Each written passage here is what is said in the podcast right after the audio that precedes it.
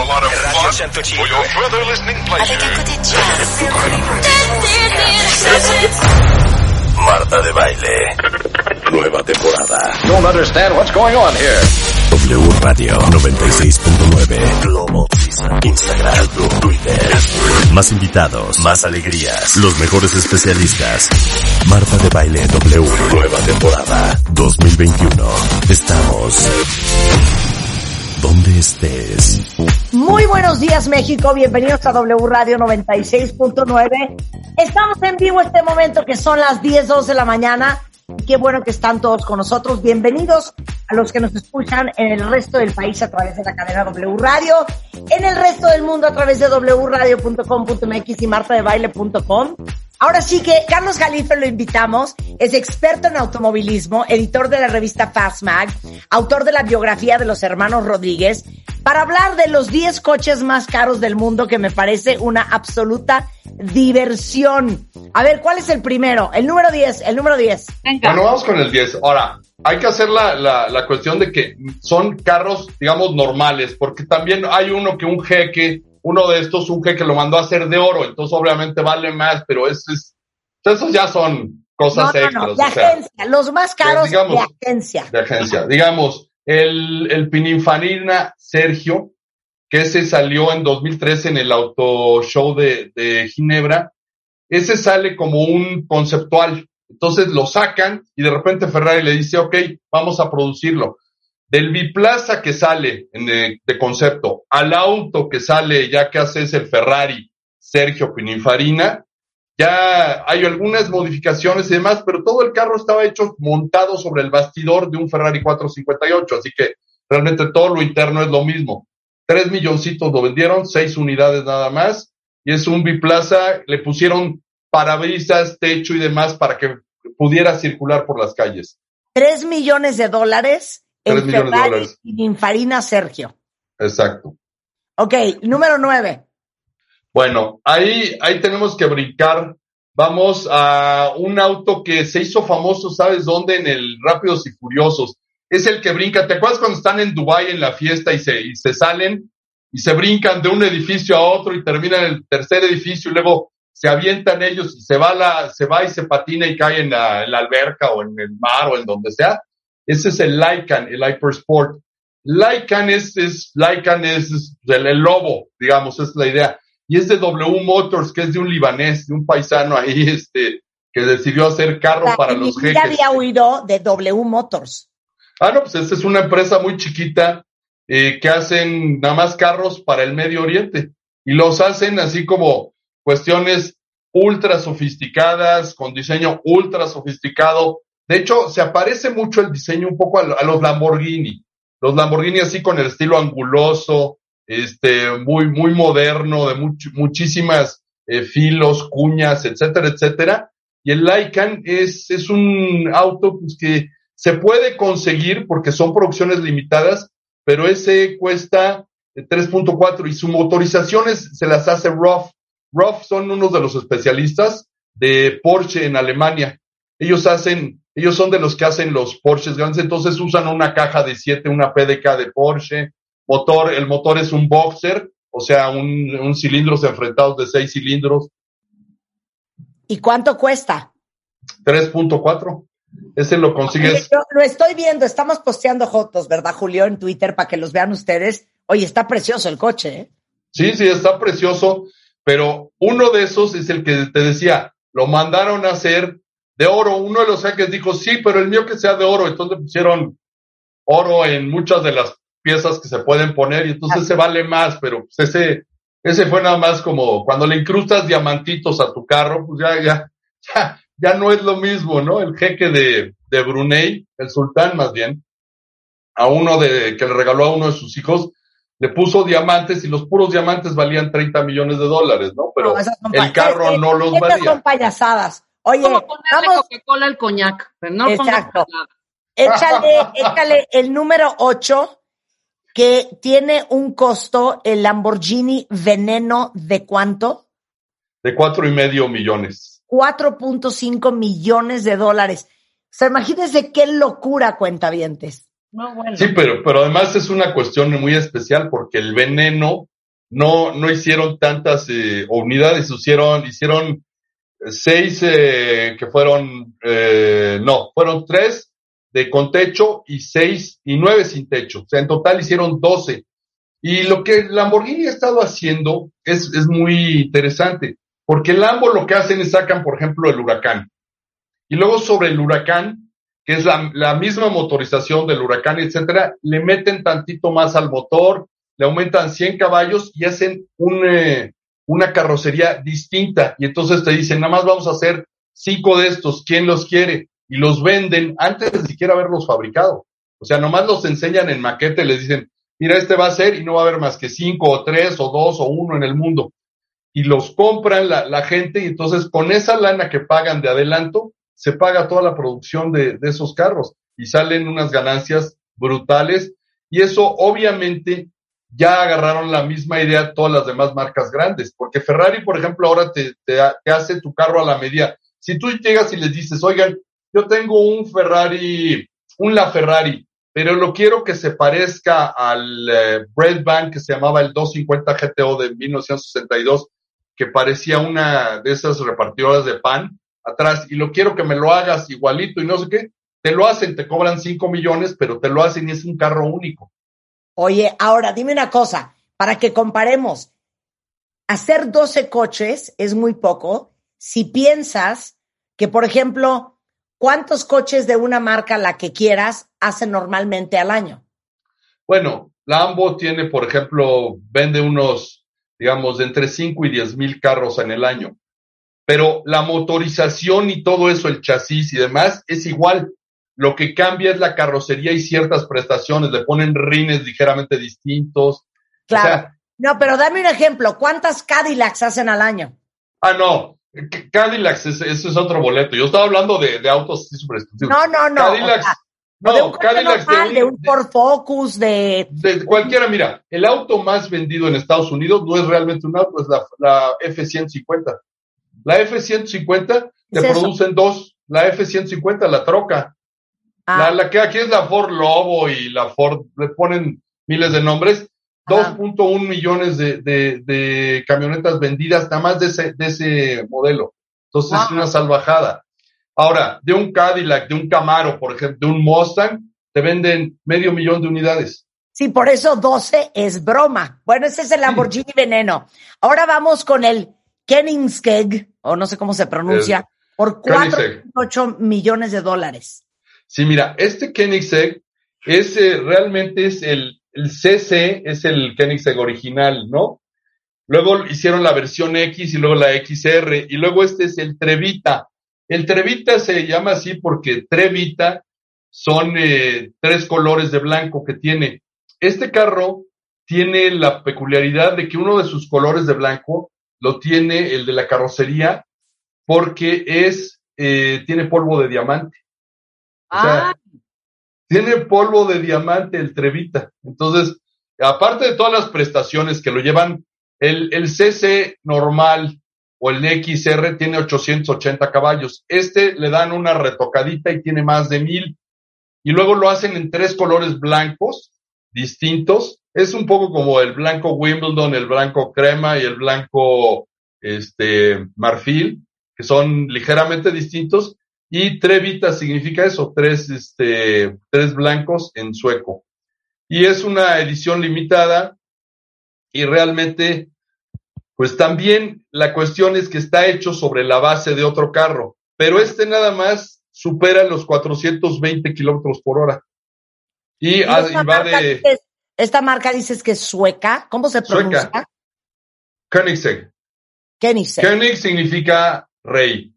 Y eh, es que es el apellido del, del chavo que los hace. Bueno, ya no tan chavo, pero del que los hace, el que los fabricó. Es que él es, es así como que, haz de cuenta, ya sabes, los Volvo son, digamos, un carro todo perfecto en cuanto a seguridad y bla, bla, bla. Este dijo, vamos a demostrar que los suecos no somos así de cuadrados. Entonces este se fue al otro extremo, vamos a demostrar diseño distinto, motorización distinta, todo distinto y todo lo hace en Suecia. Eso es lo interesante. Hace las cosas en Suecia, también por eso es, es un poco caro, pero realmente son ediciones súper limitadas. y les ponen los nombres más raros del mundo. Por ejemplo, uno de ellos está nombrado por su papá, el Yenko, es el nombre de su papá. Todo el mundo decía, ¿y este por qué se llama así? Porque su papá se llama así. Lo nombró en honor. Es como si yo le pusiera el Omar a uno de mis autos, ¿no? O el Zahir o el Ahmed, alguno de los, de los tres califitos que existen. Oye, ahora viene mi favorito, el Bugatti Divo. Bueno, el Bugatti Divo, este está, este, muchos piensan, Divo, ¿por qué? Piensan luego, luego, Diva. No, es por Albert Divo. Albert Divo era uno de los pilotos de Bugatti. Ya ves que Chiron es por Luis Chiron.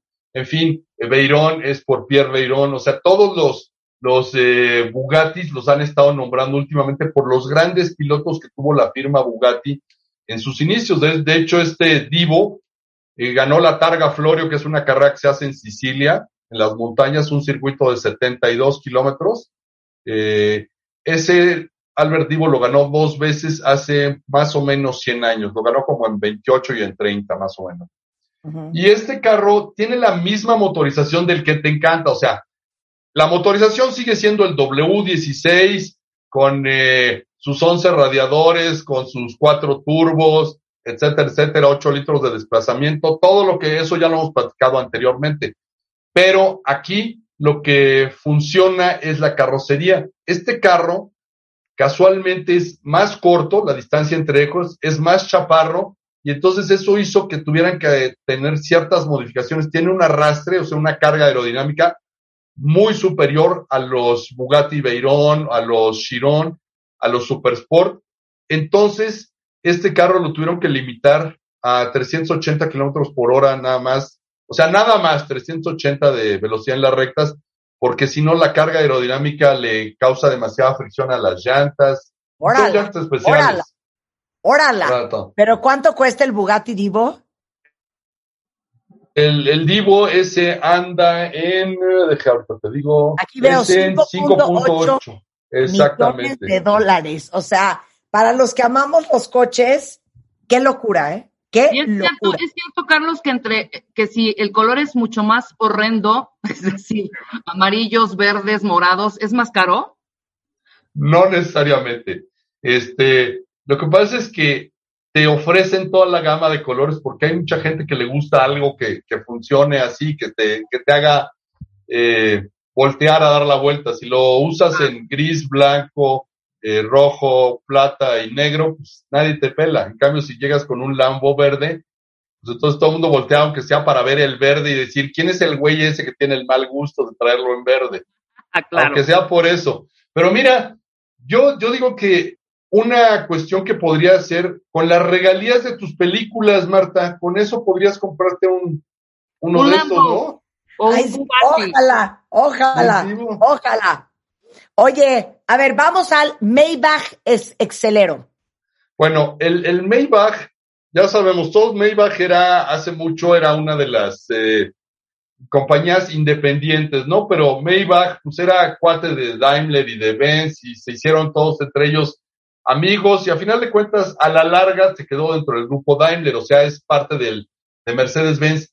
Maybach, ¿sabes quién tenía una, una, uno de estos? Luis Miguel, en su época que andaba allá con, con esta otra cantante, la puertorriqueña, no me acuerdo cómo se llama, pero esta, esta ¿Con Mariah o con quién? con esta puertorriqueña que también es muy famosa, ¿no? Este, Oh my God. No, Luis Miguel, Puerto Luis. Miguel, con, no, no es puertorriqueña, es una, es, es gringa, pero, pero vive en Nueva York y todo esto. Esta también es. O, o con este, Daisy Fuentes, que no es cantante, o Mariah No. Carey. no, con Mariah. Mariah Carey. Mariah es, Mariah es, es, es de origen puertorriqueño, la mamá, Sí. si no me recuerdo.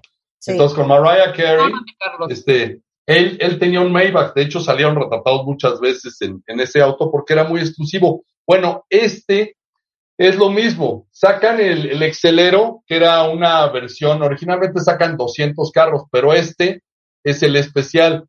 Este le ponen el motor V12 de 700 caballos, eh, lo presentan como súper deportivo, ya que pasa de 350 kilómetros por hora y pesa 2.8 toneladas. ¿Te imaginas lo que es? O sea, es más pesado que el Bugatti y anda igual de rápido. O sea, está brutal, pero claro, este es un B2, el otro eh, y es más grandote. Y otra cuestión es que este cuesta 8 milloncitos porque es un ejemplar único. ¿Qué? El Excelero. Además es más largo, necesitas una cochera larguísima, ¿eh? porque es realmente es como una limusina impresionante. Ok, ahora vamos con el Rolls Royce Sweptail. El Sweptail es, mira, aquí a Rolls Royce últimamente. A ver, espérame, Rolls Royce es inglés, ¿no? Es inglés, es inglés. Y siempre tuvieron la fama de ser los carros más caros del mundo, todo hecho a mano, se tardaban un año muchas Ole, veces. en perdón, tengo que interrumpirte. Acabo de ver el Maybach Excelero. No puedo creer la belleza del coche. Es súper bello y además, pero súper largo. Estéticamente, Divino. estéticamente es otra cosa. Y ¿Qué además es, es un coupé dos puertas, porque este lo hicieron en dos puertas. No, está espectacular. Parece un Bugatti de los 30. Bueno, Sí. entonces vamos con el Rolls Royce Sweptail. Lo que te decía es, Rolls Royce últimamente pues tenían la, digamos, la espinita clavada de que ya ahora cualquiera hacía un carro de más de un millón. Entonces decían, antes los únicos carros que costaban un millón eran los Rolls. Entonces dije- empezaron a decir, bueno, ¿qué vamos a hacer? Entonces ellos tienen lo que se llama la división de coach building. O sea que te hacen el carro como tú lo, lo pidas. Si lo quieres este, de- con textiles, o si lo quieres con cuero, o si lo quieres ahora sí que forrado con lo que tú digas, va con eso. Si quieres un volante que sea de 28 centímetros en lugar del usual de 40, te lo ponen. O sea, te ponen lo que tú quieras.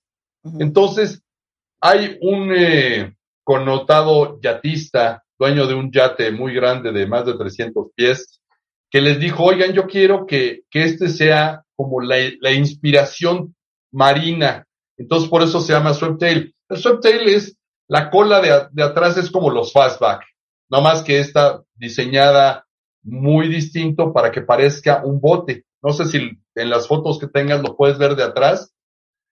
Y al diseñarlo así, lo hicieron con todos los, los eh, bells and whistles de, de los Rolls Royce, o sea, todo lo que necesites, pero aparte le metieron el diseño exclusivo y solo hay uno y por eso cuesta 13 millones. Pero, Pero te digo una cosa, no, no, no, no, no, no, no jala el, el Rolls Royce. El Maybach ex- Excelero, ¿saben quién tiene uno? El rapero Jay-Z. Ok. Él es, un Bueno. dueño, de- es dueño de un Maybach Excelero. Ok, el Rolls Royce no nos gustó. Vamos con el Bugatti Voiture Noir. Bueno, este es otra, es una edición, esta es una edición en homenaje al tipo 57, que eran eh, los Atlantic. Los, lo que mencionabas hace rato, que esos también son súper caros actualmente, esos no los compras por menos de 10 millones de dólares, pero son de 1930 y tantos. Ese auto dijeron, vamos a hacer una versión moderna, obviamente la motorización es moderna, el W16, 8 litros, etcétera, etcétera, pero le, le modificaron todo el frente a un Beirón y lo hicieron un poco reminiscente de los autos de los 30. Y ese carro fue una edición única, la sacaron también en el auto, en el Salón del Automóvil de Ginebra, y luego se dijo, ya se vendió, ni siquiera lo habían sacado a la venta. Lo que pasa es que Ferdinand Pig, Ferdinand Pig es el que era el nieto de- del doctor Porsche, el que fundó Porsche, y este fue el que dirigió el equipo de carreras de Porsche, luego se, se, se volvió de Audi, hizo que Audi se fusionara con Volkswagen, o que Volkswagen comprara Audi, luego estuvo con Porsche, dirigió la fusión de Porsche con, con Volkswagen y todo eso, y él dijo, yo lo quiero, es, un, es de mis marcas, como Bugatti ya es parte del grupo Volkswagen, lo que hizo fue, lo quiero, y este auto anda alrededor de 19 millones de, de dólares, y luego lo peor es que Ferdinand Porsche, Ferdinand Pig se murió, Wow. entonces se murió, y este, pues ahora sí que no saben quién se va a quedar con este auto, porque la cuestión es que ya lo tenía, pero lo tenía así, no habían hecho ni siquiera la entrega formal y demás, pues tardaban. Hay claro, hay una nota que dice que era probable que Cristiano Ronaldo se quedara con el Bugatti Voiture Noir. Sí, Buga, ese lo quería Cristiano Ronaldo, pero pues pudo más la influencia de Pig que, que Cristiano Ronaldo, porque Pig pues era Pig era el, el, de Volkswagen. Así que Bugatti, siendo una de sus marcas, dijo, pues, si yo lo quiero, yo voy mano. Claro, yo voy mano. Ok, ahora vamos con el Rolls Royce Boat Tail. ¿No es el mismo que el Sweptail? No, el Sweptail es muy distinto. Es más, el Sweptail les parece un fastback. El Boat Tail sí parece la cubierta. Tú lo ves de atrás y es la cubierta de un yate de los 20. Lo acaban de sacar. Este tiene un par de meses que, que lo anunciaron que salió. Sacaron el primero y van a hacer otros dos más. Pero este está inspirado en la cubierta si tú lo ves de atrás, es de un yate de los clase J. Los clase J son algunos de los que hay en los, en los olímpicos. Los son, no, no son tan grandotes. Los que usas, digamos, para, para pasear en Martha's Vineyard, ¿no? Ahí en cerca de, de Boston, cuando andas, este, haciéndole al, al rico o en los Hamptons.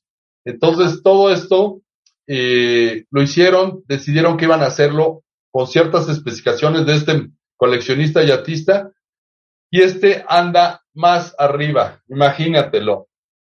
Se dice también aquí que Jay-Z podía ser el dueño del primero, pero va a costar 28 millones de dólares. Todavía no lo entregan. O sea, ya hicieron la maqueta, ya hicieron todo y lo están detallando. Wow. 28 millones de dólares y van a ser nada más tres. Pero esto te pone a Rolls Royce de nuevo en la lista como el número uno de los autos, digamos, eh, mandados a ser eh, modernos, más caros. Porque el único que le gana es un auto que salió en 1962, del cual nada más se hicieron 36 ejemplares, que es el Ferrari 250 GTO, que ese vale, pues ese vale demasiado dinero. No, este, es una grosería este, ¿eh? Una grosería. ok, ahora, por último, antes de que se nos acabe el tiempo, don Carlos Calife, el coche más caro del mundo en este momento, el Ferrari 250 GTO. ¿Por? Pues es, es, lo que te decía, ese, ese es el auto que salió en 1962 y es el auto considerado el más bonito de la historia. Realmente si tú lo ves, o sea, sus, sus formas así es, es hasta voluptuoso. Los demás autos a lo mejor podrías pensar que los puedes usar como cuchillo para picar las verduras, pero pero el, el Ferrari es impresionante. Y un Ferrari ahorita cuesta ese 50 millones de dólares. El último se vendió en 48 en subasta. Entonces, ahora el que está comprando uno o que dice que ya compró uno es el dueño de WeatherTech, eh, un, un chavo que se llama McNeil, Cooper McNeil. Bueno, ese es el chavo el que lo está comprando. Y se supone que él pagó en una transacción privada más de 50 millones por el último que se vendió, pero en subasta el último que se sabe costó casi 50, 48 millones. O sea, una lanita lo que tienes que gastar y no hay más que 36 de esos. Entonces, esos 36 autos, si te fijas, son eh, 1.800 millones de dólares en total esos 36 autos. No, bueno. Ok, entonces, Carlos Jalife, este, ¿dónde te pueden seguir para todos los que son amantes de los coches? Bueno, pues en nuestras redes sociales de Fastback tenemos este, Fast mediomag.com. Y tenemos Fastmag en Twitter, tenemos Fastmag en Facebook, tenemos Fastmag en nuestro canal de YouTube. Todo es Fastmag, o sea, como rápido y como mag de magazine de, de revista. Ahí estamos. Y es, fast-mediomag.com igualmente o Scudería RGZ con, eh, que es el Twitter de Carlos Jalife personal, por si quieren consultarle por si van a comprar un coche y quieren saber qué opina Carlos Jalife de ese coche, por si necesitan comprar mi coche favorito a partir de hoy. ¿Sabes cuál es? Maybach Excel. Ese. Sí, sí, muy, muy, muy bonito. Es un carrozote. Pero necesitas una cochera amplia, ¿eh? En las cocheras normales de 5 metros no cabe. Oye, te queremos, Carlos, te queremos, ya te extrañábamos. Igualmente. Te mando un gran beso, gracias por la lista. Los 10 coches más caros del mundo con el señor Carlos Jalife, experto en automovilismo, editor de la revista Fast Mag y autor de la biografía de los hermanos Rodríguez. Hacemos una pausa y regresamos. ¿Todavía no tienes ID de cuenta viente? Consíguelo en martadebaile.com. martadebaile.com. Y sé parte de nuestra comunidad de cuentavientes. Estamos de regreso en W Radio, son las 10.36 de la mañana. Natalie Marcus, ¿cómo te extrañábamos? Viene a ponernos un examen a todos vamos a hablar de dos cosas muy importantes. La osteoporosis típica en mujeres y vamos a hablar de la osteopenia. Eh, ahora sí que cuando los huesos se vuelven frágiles, que es algo que normalmente le pasa mucho a las mujeres. Y Natalie Marcus es nutrióloga funcional, especialista en medicina antiedad, directora y fundadora de Bienesta Medical Center y trae un test para decirnos, eh, ahora sí que si somos candidatos a tener osteoporosis y osteopenia o no. Arranquémonos con el test. Dale, va. Examen sorpresa con Natalie Marcus. Examen. Sorpresa, Examen. sorpresa, Examen. sorpresa, Examen. sorpresa. Examen sorpresa con Marta de Baile. Ok, ¿qué Ahora vamos sí. a averiguar con este test, Natalie? Ok, vamos a ver si padeces de lo que se llama osteopenia o osteoporosis, ¿ok? Entonces, que es algo súper importante. Y vamos a explicar la diferencia de sarcopenia y osteopenia. Entonces, ¿experimento dolor en mis rodillas y en mis caderas? ¿Sí o no? Póngale una crucecita. ¿He sido diagnosticada con osteopenia o osteoporosis? Ajá. ¿He perdido centímetros en mi estatura sobre los años? ¿Te has encogido? Ay, cállate, yo no me puedo encoger más, qué horror. Ni yo, ni yo, ni yo. Ok. He tenido fracturas en algún hueso. No, Soy sedentario. no, Rebeca, sí. No es cierto, ya no. He pesado menos de 53 kilos como adulto o a lo largo de mi vida. Sí. Ole. Abuso eh, o he abusado de cortisona, esteroides en el pasado. No, ¿No? Hace un más de un año que ya no tengo mi regla. no, Sí. Si eres hombre, ¿ha disminuido tu deseo sexual? ¿Sufres de algún desorden alimenticio o algún desorden tu vista de conducta alimentaria en tu vida que afectó tu peso? ¿No? ahí está. Ok. Ahora sí, si tú, si la, si tú respondiste así a más de tres preguntas, es importante checarte por lo menos una vez al año una prueba que se llama densitometría ósea para checar tus huesos, tanto en columna como en fémur, revisar tus niveles de vitamina D3 en sangre, checar siempre una prueba de tiroides y paratiroides, que es muy importante. Y hay una prueba que se llama remodelación de hueso para ver si estás excretando calcio en la orina, si estás perdiendo hueso y acudir a un especialista principalmente sobre prevención. Entonces vamos a entender qué es la diferencia de sarcopenia, porque mucha gente respondió que no a esto, pero si yo le pregunto ahorita, ¿ha perdido masa muscular? ¿Sientes que te cuesta trabajo ya, por ejemplo, cargar cosas? Cuando caminas, te cuesta trabajo estar parado y sientes debilidad en tus piernas, tiene que ver con sarcopenia, que es pérdida de músculo, que es diferente a pérdida de hueso. ¿Ok? Entonces vamos a explicar las dos, porque hay gente que puede tener las dos. Ha perdido hueso y también ha perdido músculo. Entonces, hoy sabemos que hay algo muy importante. Más allá de una alimentación sana, de una dieta eh, maravillosa, de suplementos, la medicina antienvejecimiento propone algo importante, que se debe iniciar desde la niñez y consolidarse en, a través de la vida y de los ciclos de cada persona, sobre todo permitiendo que nosotros seamos más eficientes en nuestros sistemas fisiológicos de autocuración, de reparación. ¿Para qué? Para tener una longevidad saludable, tener calidad de vida y evitar las enfermedades crónicas como la osteoporosis que se puede prevenir. ¿Ok? Entonces, este deterioro funcional se acompaña de que tengamos un envejecimiento que proponga mantener una vida física, mental y, socialmente activa siempre. Por lo menos, ¿no? A- este, adecuada. Entonces, cada envejecimiento es personalizado. Tiene que ver con muchos factores. No busca prolongar la vida indefinidamente, sabemos que no vamos a vivir para siempre, pero sí tener una vida sana en cada año que vamos envejeciendo. Y esto tiene que ver con nuestro sistema musculoesquelético que nos sostiene, que nos detiene, lo que nos carga. Tus piernas te cargan.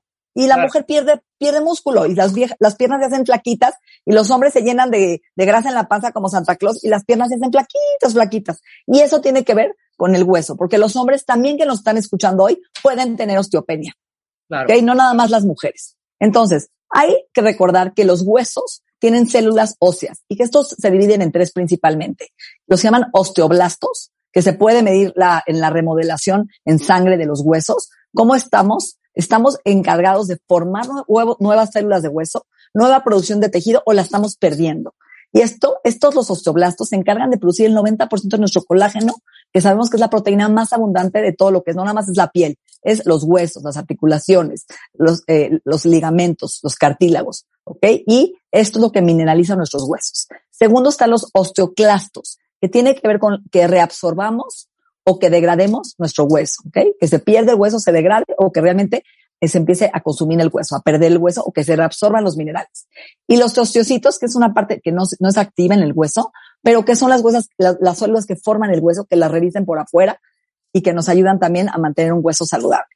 Entonces, la osteoporosis ya se caracteriza por un tema de porosidad. El hueso, el, el hueso lo ves como poroso, como frágil, ¿sí? Y va disminuyendo nuestra densidad de los huesos con la edad, sobre todo a los 30, a los 40 años, hasta los 45 en la perimenopausia, es cuando más empezamos a perder hueso. A mí me pasó, Marta, que a los 38 años decidí hacerme una densitometría ósea cuando no la hace ningún médico hasta los 40 y yo ya traía un poco de pérdida de hueso en la cadera porque mi mamá tiene un, un tema importante de hueso.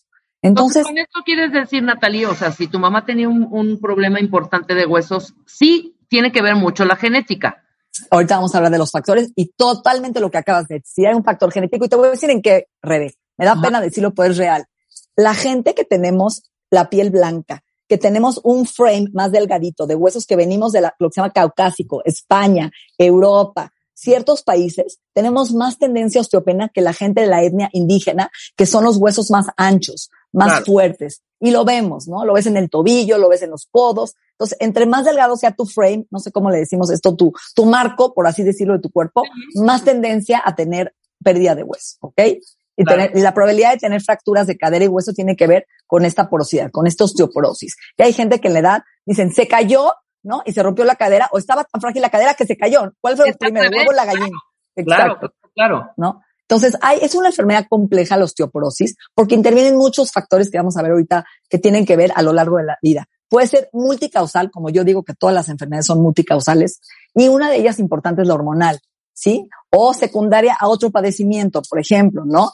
Eh, que ahorita voy a hablar, hipotiroidismo, o inclusive falta de nutrientes, ciertas vitaminas. Entonces, no es lo mismo tener osteopenia que osteoporosis. Antes de la osteoporosis está la osteopenia que es pérdida de hueso primaria. No llega a ser tan severa como la osteoporosis y puede ser a una edad mucho más temprana, como lo que le platico que me pasó a mí. Yo ya tenía osteopenia.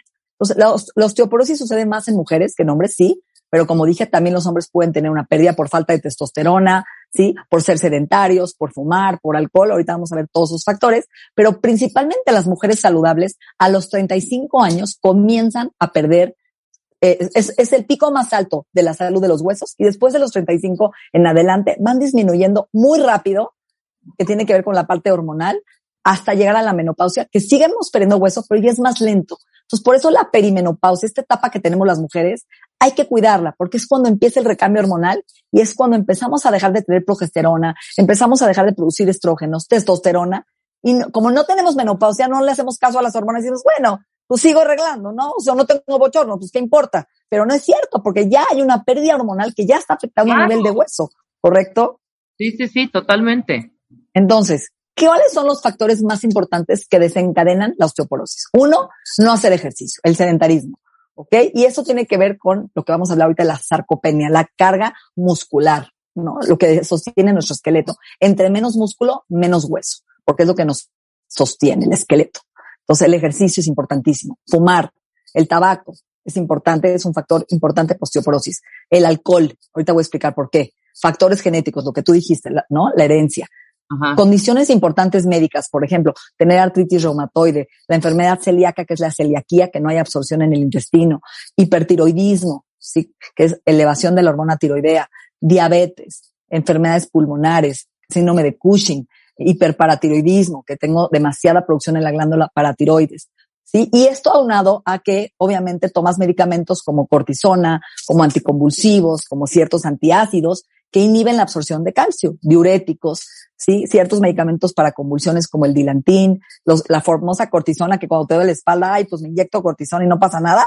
Pues sí pasa, porque finalmente va adelgazando tus huesos, ¿no? El heparín, el Lasix, que es un diurético que usa mucha gente, el litio, cuando la gente tiene una depresión, le dan litio, es un contribuyente a, a perder hueso, ¿sí? Tomar demasiada tiroides, eso es un caso importante. A veces la gente quiere estar, tomar demasiada tiroides dice que para enflacar y está suprimida la tiroides y el médico, ¿no? Siente taquicardia, pero bueno, la dejo ahí porque me va a ayudar a adelgazar y tomar exceso de tiroides puede contribuir importante a perder hueso, ¿sí? Cumadín, que es un anticoagulante natural, tomar bebidas con carbón, como los refrescos light, también contribuyen a esto. Exceso de ejercicio también.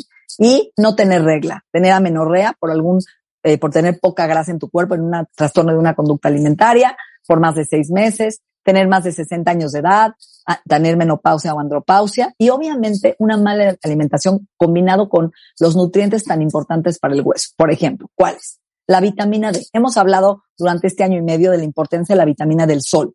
Antes la vitamina D la producías cuando te asoleabas. Hoy se sabe que no es cierto, que hay cierta tendencia genética a no absorber la vitamina D, que es difícil mandarla realmente al hueso y absorberla en buenas cantidades a nivel hepático del hígado, que sintetiza la vitamina D. Y la D3 no se, no se sirve sola, no se absorbe sola, requiere de vitamina K, requiere de magnesio, requiere de un buen calcio, requiere de muchos otros minerales, porque la gente cree que el hueso es calcio. Y no es cierto. El hueso es una matriz de minerales como boro, estroncio, sílica, que es un tipo de colágeno, silicia, manganeso. Entonces, todos estos minerales que estoy hablando, desde el calcio, magnesio, zinc, vitamina K, son los que van a ayudar a que tu hueso esté fuerte y sano. Mucha gente la- se inyecta hoy Prolia, que es un medicamento inyectado para el formar el hueso. Pero hay estudios que formar un hueso tan rápido, a la, en cinco años se rompe más fácil porque es un hueso que no está moldeable y flexible. Necesitas remineralizar el hueso para que realmente se forme de adentro hacia afuera y tenga estas redes importantes de osteoblastos y osteoclastos, ¿ok?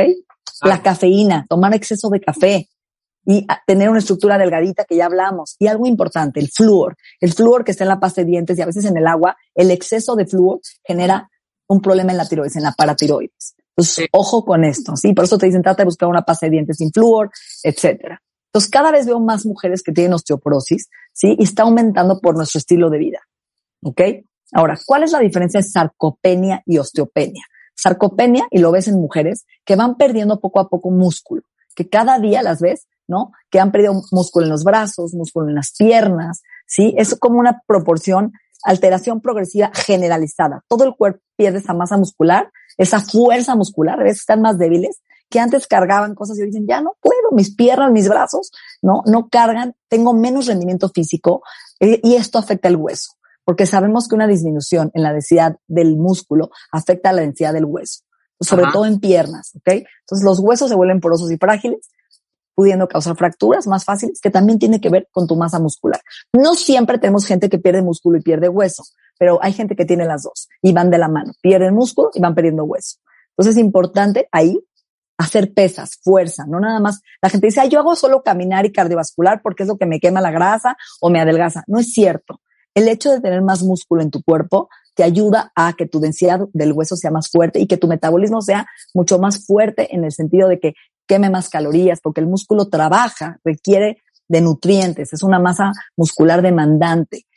¿sí? Entonces es importante hacer ejercicio de resistencia con la edad, ¿sí? No solamente, y sobre todo la gente que ahorita es vegana, que la ves, que está perdiendo masa muscular por, porque, ¿no? Ya no come nada animal y que cada día hace más cardio y menos fuerza. Entonces hay que hacer las dos. Una dieta equilibrada con ejercicios de resistencia y fuerza, manteniendo tus músculos, sobre todo en las piernas. Enfóquense en hacer más pierna para, para que aumentemos nuestra cadera. ¿Puedes nuestra combinar esto con alguna, no sé, alguna un shot de proteína o algo? O sea, que, que puedas tú mezclar, ya sabes, o sea, con Bueno, una alimentación sí. y, con, y con el ejercicio que estás diciendo, Ok. pero que sea a corto plazo. Eso, eso es muy importante lo que acabas de decir.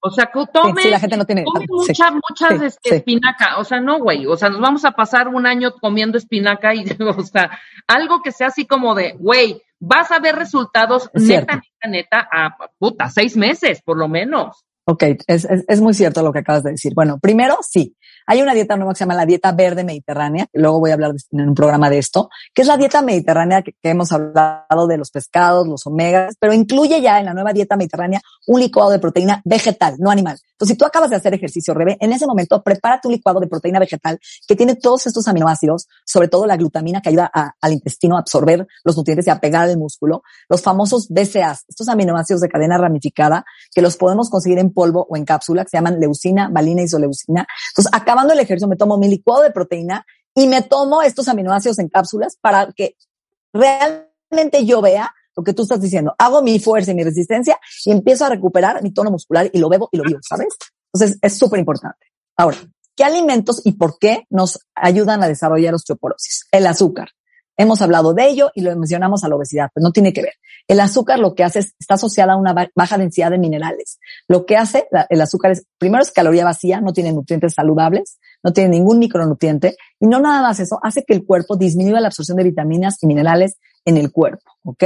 Entonces, eso es importante. Segundo, el alta eh, consumo de azúcar, ya sea glucosa, sucralosa, ha visto que aumenta la secreción de calcio en nuestra orina. Entonces, ahí hace que también el calcio del hueso no se movilice hacia adentro. Y es, en vez de entrar al torrente sanguíneo, de alguna forma, para el hueso se va a otros lugares, a las arterias, calcificaciones de calcio, piedras en los riñones. Entonces, ojo con cálculos renal. Entonces, ojo con abusar el azúcar porque depleta los minerales. Y también el azúcar se ha visto que se aumenta por el estrés, por el exceso de cortisol. Entonces, cuando tengo demasiado estrés, la glucosa sale en la sangre, ¿sí? Para correr, para huir en peligro, y eso hace que también haya una pérdida de hueso que estamos robándole producción a otras hormonas. Entonces, importante que el estrés, ¿no? Y que las hormonas estén en su lugar, que no vivamos con un sistema nervioso autónomo en peligro, que estemos en un estado de reproducción, de salud y bienestar. Refrescos. Los refrescos también están asociados a perder densidad en los huesos y aumentan las fracturas desde los adolescentes. Causan acidez en el cuerpo, causando que el cuerpo, cuando tú estás ácido, ¿qué hace el cuerpo, Rebe? Es muy importante. Se roba el calcio del hueso para neutralizar la acidez. Es como un buffer. Entonces, imagínate que tú estás ácido en tu cuerpo. ¿Qué hace el, cuerpo? Dice, órale, saca el calcio que es alcalino, vámonos, róbatelo del hueso para neutralizar la acidez. Entonces, querer contrarrestar esta acidez de refrescos, estrés, exceso de café, alimentos procesados, hacen que compitan los receptores por la absorción de calcio. Entonces, estamos perdiendo hueso. Ojo con eso. Igual que la cafeína, hace lo mismo, ¿no? Genera acidez en el cuerpo, el cuerpo lo tiene contrarrestando y entonces va a perder toda la parte de minerales. Refrescos, cafeína hacen lo mismo el cuerpo excreta el, calcio del, cuerpo. Entonces, ojo con demasiada cafeína. Por favor, evítenla a la gente que tiene osteopenia, osteoporosis. Y los tés negros, porque los tés también tienen cafeína. O sea, buscar tés verdes, tipo de hierbabuena, de menta, de manzanilla, de limón, que no tengan cafeína, porque la cafeína lo que va a hacer es ayudar a excretar calcio y así ya tienes osteopenia, osteoporosis, aunque estés tomando tu suplemento de calcio, estás tomando cafecito, refresquito y test negros, pues lo vas a eliminar. en la torre, claro. Exacto, Oye, Me sorprendió aquí que dices la leche, cuando supone ser que desde chiquitos ya sabes, toma mucha leche para que tengan huesos fuertes. Hijo, eso que dijiste. No, que es un gran mito. Esto está cañón. Lo que acabas de decir es la, es la neta. Porque podemos hablar de eso. Podemos hablar de eso regresando del corte. Claro. Hacemos una pausa y volvemos. No se vayan. De lunes a viernes, los mejores especialistas, los mejores contenidos, ciencia, salud, amor, dinero, el mejor camino para llegar a tu mejor versión. Escucha el podcast en martadebaile.com. Estamos de regreso en W Radio, 11 de la mañana con 6 minutos. Marta, buenos días. ¿Cómo estás?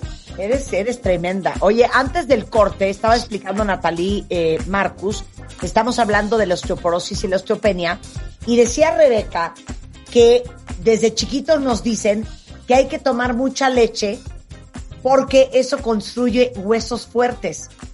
¿Eso será verdad, Nat? Pues fíjate, en un estudio que hicieron de, en un análisis de más de 47 estudios, vieron que no hay ninguna absoluta mejoría en la gente que consume calcio. Al contrario, si tú ves personas que llevan una dieta vegetariana, vegana, tienen huesos más fuertes y mucho más saludables. Entonces, el lácteo, que sabemos que es un alimento otra vez ácido, igual que el refresco, el café, lo que hace es hacer que el cuerpo tenga que sacar el calcio del hueso para de alguna forma neutralizar esto y no ayuda a construir un hueso fuerte. Entonces, un mito no es verdad y al contrario, vamos a hablar de por qué una dieta, por ejemplo, estudios de, de, oye, demuestran que un adecuado balance de proteína, proteína vegetal como frijol, lenteja, chícharo, alubia, garbanzo, proteína de buena calidad como pollo, huevo, pescados de agua fría, que tengan suficiente calcio, por ejemplo, ajonjolí, que tiene muchísimo calcio, perejil, que tiene calcio, brócoli, tienen fuentes maravillosas de absorción de calcio y también el calcio combinado con otros nutrientes. Yo he visto gente, Marta no sabe, que se toma calcio y se estriñe. Y cada vez que toma calcio se estreñe y lo suspende. ¿Por qué, se está, ¿Por qué le da estreñimiento? Porque el calcio necesita magnesio para su función y su absorción. Dos moléculas de magnesio por una de calcio. Entonces, si tú tomas un calcio solo, no lo vas a absorber. Se va a ir a las arterias causando calcificaciones de calcio o piedras en los riñones. Y lo que necesita el calcio es una, estos, esta sinergia de minerales, de la vitamina D, que ahorita voy a hablar de las dosis, del zinc, de un buen magnesio, etcétera. Vitamina K. Entonces, ojo con creer que los lácteos, cuando hay fuentes maravillosas como los boquerones, los charales, o sea, echarle ajonjolí diario a tu ensaladita, es una maravillosa fuente de calcio a tu licuado. Son los, ¿Cuáles son los alimentos con mayor contenido de calcio? Perejil, ajonjolí, fíjate, qué interesante, ¿no? Boquerones. La tortilla, ¿no? También. La tortilla tiene calcio, sí tiene, pero el ajonjolí tiene más. El brócoli tiene muchísimo calcio, ajá. Y sobre todo, eh, todo lo que hablamos ahorita, los charales, los boquerones, las sardinas tienen muchísimo calcio. Sardinas, Buenísimas ¿no? fuentes de calcio. Uh -huh. Buenísimo. Okay, entonces podemos buscar esas fuentes de calcio en alimentos vegetales que tienen y que se absorben. Ahora, el sodio. Sabemos que un exceso de sodio de más de dos gramos se relaciona con una excreción de calcio por la orina también. Entonces, ojo con el calcio, no solo al que le pones a los alimentos. Y los alimentos ya traen su propio sodio, su propio sal, embutidos, papitas, consomés sintéticos. Ojo con el exceso de sodio, ¿ok? De sal. Ahora, hay que tomar una buena adecuada de proteína. Adecuada no es exceso. ¿Cuánto diría yo que es lo adecuado?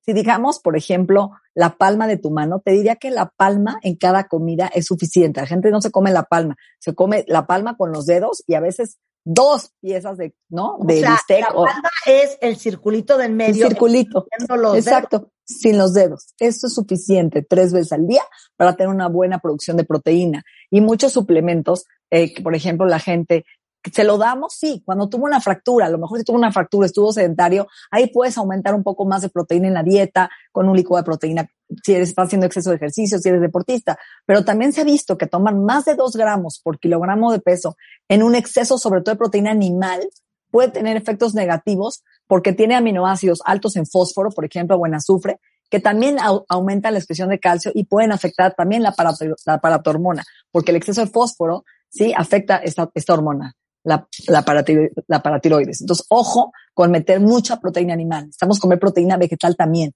como el hummus, las lentejas, frijol, todo eso son maravillosos. Tienen aminoácidos maravillosos.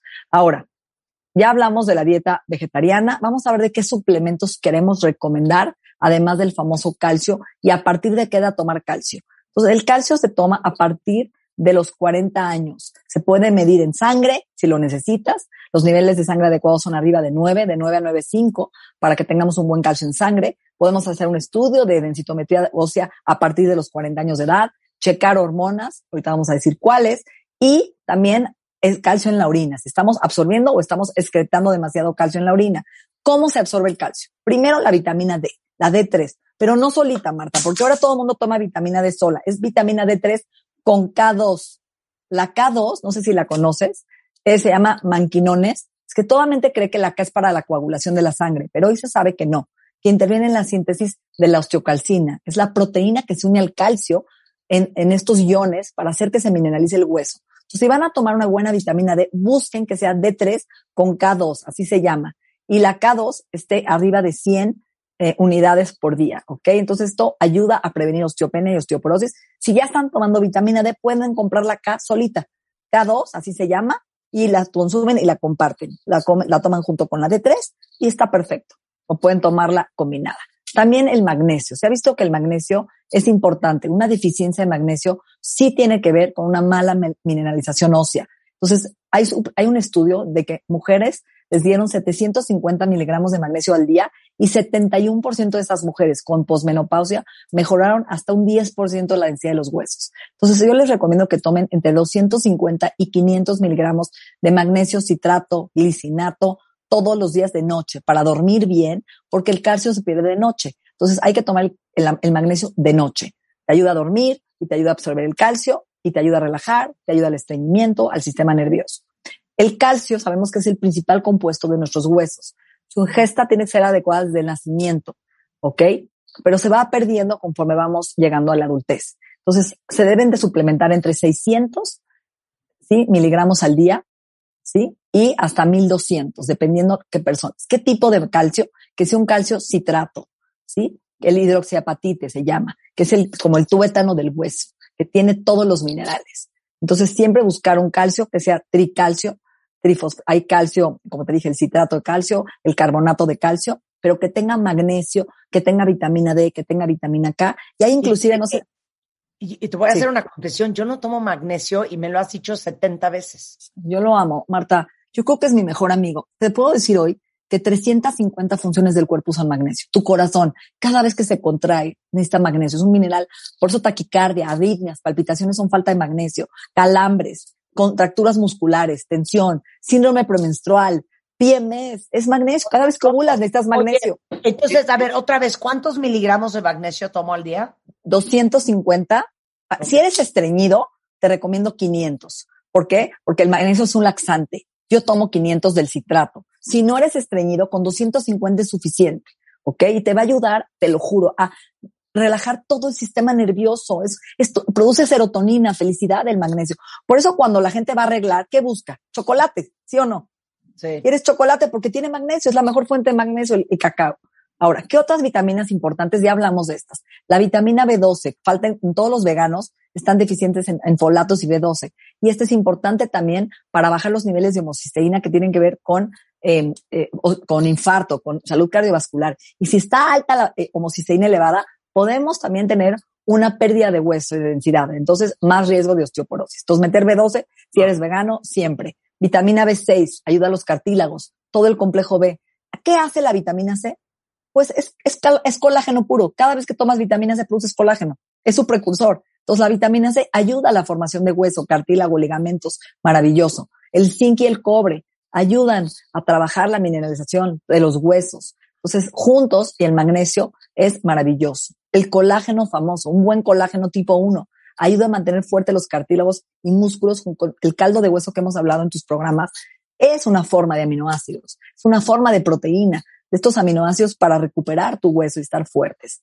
Isoflavones, la gente que no puede tomar, por ejemplo, hormonas porque tuvo cáncer o tiene antecedentes de cáncer, tomar isoflavones, por ejemplo, el tofu o los isoflavones de soya, son antagonistas del estrógeno y son, ayudan a formar estas células de hueso, súper importantes. El estroncio, se compra así, buscas strontium en Estados Unidos o estroncio, es un mineral importantísimo en la formación de hueso, mejora la densidad ósea todos los días. Y la sílica, sílica, no sé si han visto una vitamina que se llama biosil o sílica, que es para uñas, es como ácido hialurónico, arrugas, todo esto, la sílica calcifica los huesos, ayuda a formar y crecer el hueso. La estructura se llama silicón.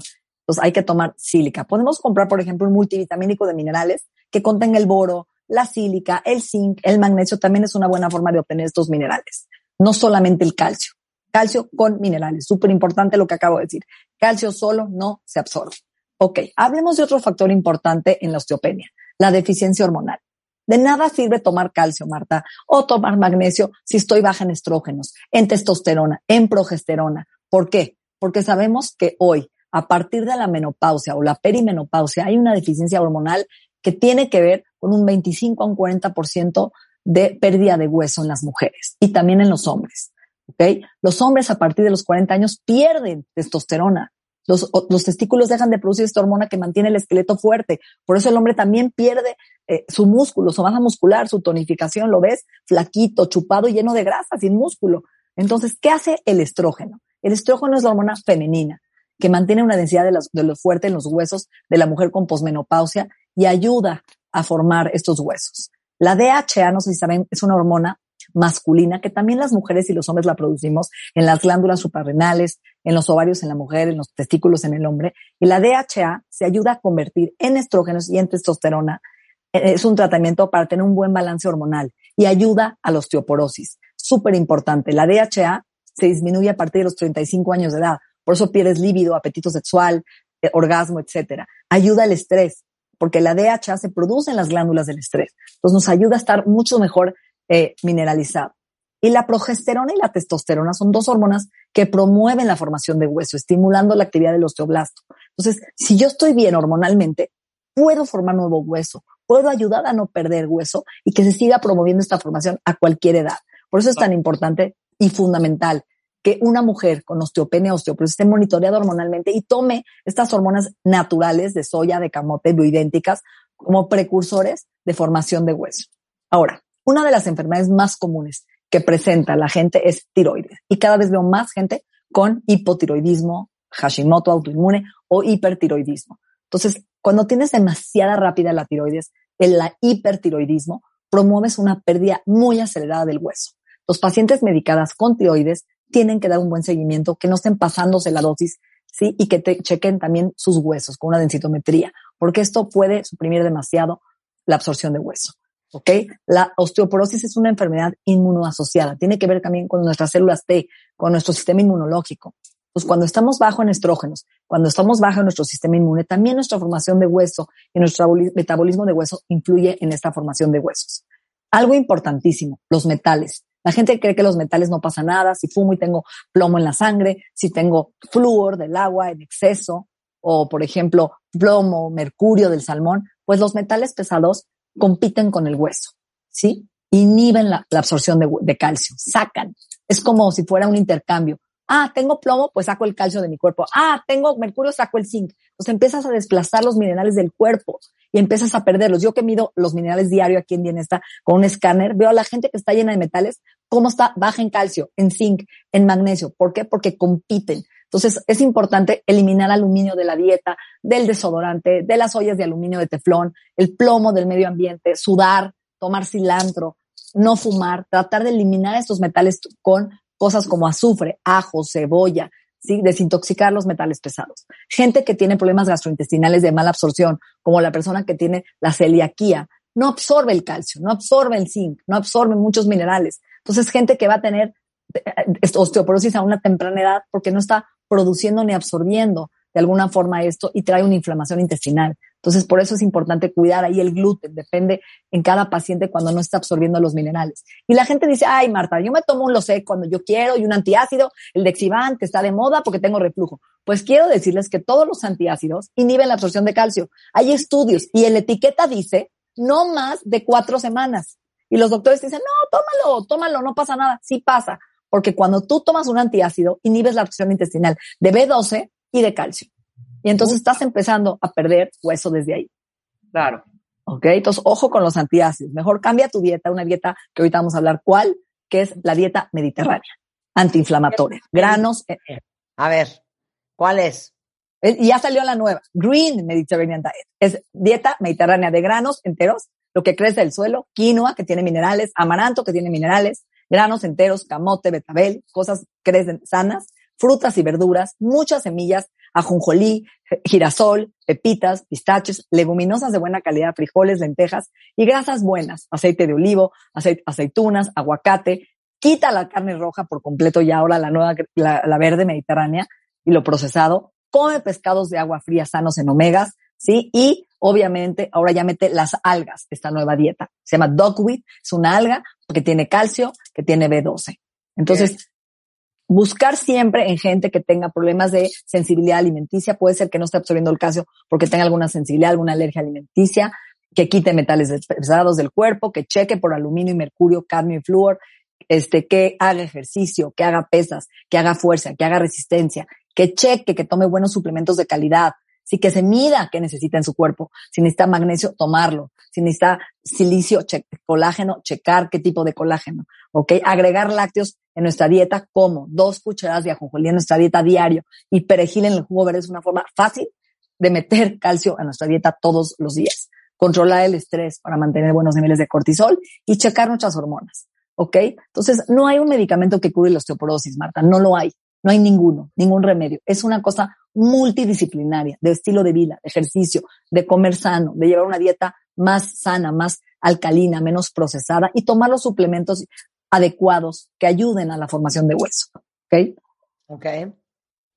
¿Y dónde te encontramos para que nos organices?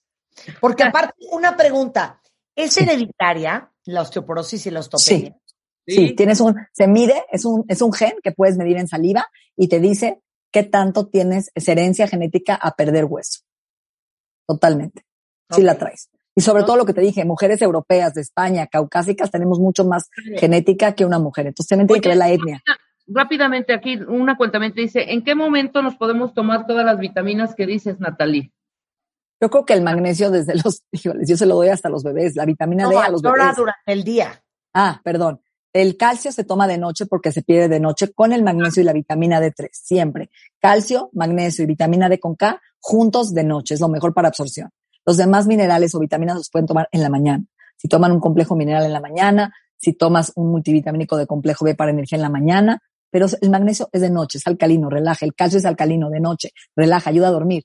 No sé si conoces un polvo, Marta, que se llama Calmag, que venden en, en Estados Unidos, eh, que es como un calcio magnesio en polvo, lo venden en todos lados, y te ayuda a dormir, te relaja, es alcalino, como que calma tu sistema nervioso. Oye, Ok. y dice Elide, ¿existe algún multivitamínico que contenga la mayoría de los elementos que dijiste? Sí, claro.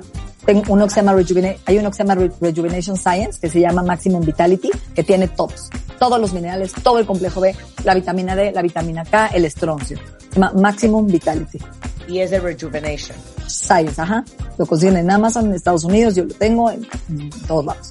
Bastante bueno. Para hombre y mujer, ¿eh? Para los dos. Excelente. Ok, ¿en dónde te encontramos, Natalie? Es Natalie Marcus, 5259 1414 en tiendabienesta.com. En línea, ahí están todos. Tenemos Facebook, Instagram, eh, YouTube, todo. Todo estamos ahí con ustedes, con recetas, con consejos, lo que ustedes necesiten para llevarlos a, a un estado de plenitud. Sensacional. Te Así mandamos es, la, un beso. Gracias a ustedes. Gracias. Un placer verte acá. Hacemos Gracias. una pausa. Regresando. Ahora vamos sí. a hacer consultorio, una hora y media de felicidad con Mario Guerra. Eh, les, les pedimos que desde ayer nos mandaran sus historias con el hashtag gatito pregúntale a Mario y que hoy, por segunda vez creo que en la historia del programa, vamos a hacer consultorio con Mario Guerra hablando de los casos específicos de cada uno de ustedes, ¿ok? Eso va a ser más adelante. Pero antes de irnos, eh, número uno, les quiero recordar que eh, está por cerrar la convocatoria de el, eh, el premio FedEx, que cierra el 30 de junio para que no se les vaya a ir. FedEx regresa por sexto año consecutivo con el Premio Nacional FedEx Crece tu Pyme, una iniciativa para apoyar a las pymes de México y reconocer su resiliencia y fortaleza después de pues, un año complicado de pandemia. Y por segunda ocasión ofrecen más de 10 premios y pueden ganar hasta 400 mil pesos. Lo único que tienen que hacer para registrarse es entrar a fedex.com diagonal crece tu negocio, fedex.com diagonal crece tu negocio, y ahí cuentan un poco sobre su empresa, cómo usarían el dinero para llevar su emprendimiento al siguiente nivel, para poder competir contra los ganadores de otros países de Latinoamérica en una experiencia presentada por Shark Tank México y Sony Entertainment Television Channel. Y si conocen a alguien más que pueda aprovechar esta oportunidad, coméntenles. Este, FedEx extendió la fecha, ahora tienen hasta el 30 de junio para registrarse y ser unas de las empresas ganadoras de esta eh, convocatoria que hace por sexto año FedEx, Premio Nacional Crece tu Pyme. Toda la información, fedex.com diagonal crece tu negocio, para registrarse y tal vez ser una de las 10 empresas ganadoras. ¿Qué más les quería decir en mi sección de anuncios parroquiales?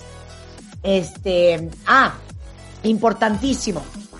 Para los que se enferman de gripa muy seguido, eh, que es algo que le pasa a los niños menores de 5 años, a los adultos mayores de 60 años, y eso eh, implica grandes complicaciones. Hay que tener ciertos hábitos que ya sabemos para reforzar el sistema inmune, para estar lo más sanos posibles, y ya sabemos que es, para empezar, buena higiene, lavarte las manos, eh, especialmente si has estado en contacto con otras personas. Y también podemos reforzar nuestro cuerpo con una dieta rica en vitamina A, vitamina C, que son las que más ayudan a protegernos de virus y bacterias, ventilarles nuestros espacios, pero también otra manera de impedir que te dé gripa es el nuevo Vic Primera Defensa, que es un microgel que te lo pones en la nariz y ayuda a atrapar, inactivar y eliminar el virus de la gripa. Básicamente, para que por tu nariz eso no entre. Lo pueden usar desde los primeros síntomas o cuando tengan ese presentimiento de que ya les va a dar. Es de la familia Vic, así es que sabemos que es de confianza Eh, se llama nuevamente Vic Primera Defensa, es un microgel y la clave de autorización es 21330020 1B 1388. Hacemos una pausa. Regresando, el rockstar del amor es en la house. Suscríbete a Marta de Baile en YouTube. No te pierdas los de Baile Minutos, de Baile Talks y conoce más de Marta de Baile y nuestros especialistas. Agárrense cuentavientes porque vamos con Tokio. Les prometimos que íbamos a hacer un consultorio con Mario Guerra, porque semana tras semana, todos los martes, en punto de las 12 del día, tenemos esta cita con el rockstar del amor, con Mario Guerra, que es experto entre muchas otras cosas en pareja, y escuchamos todas las conversaciones que tenemos él y yo.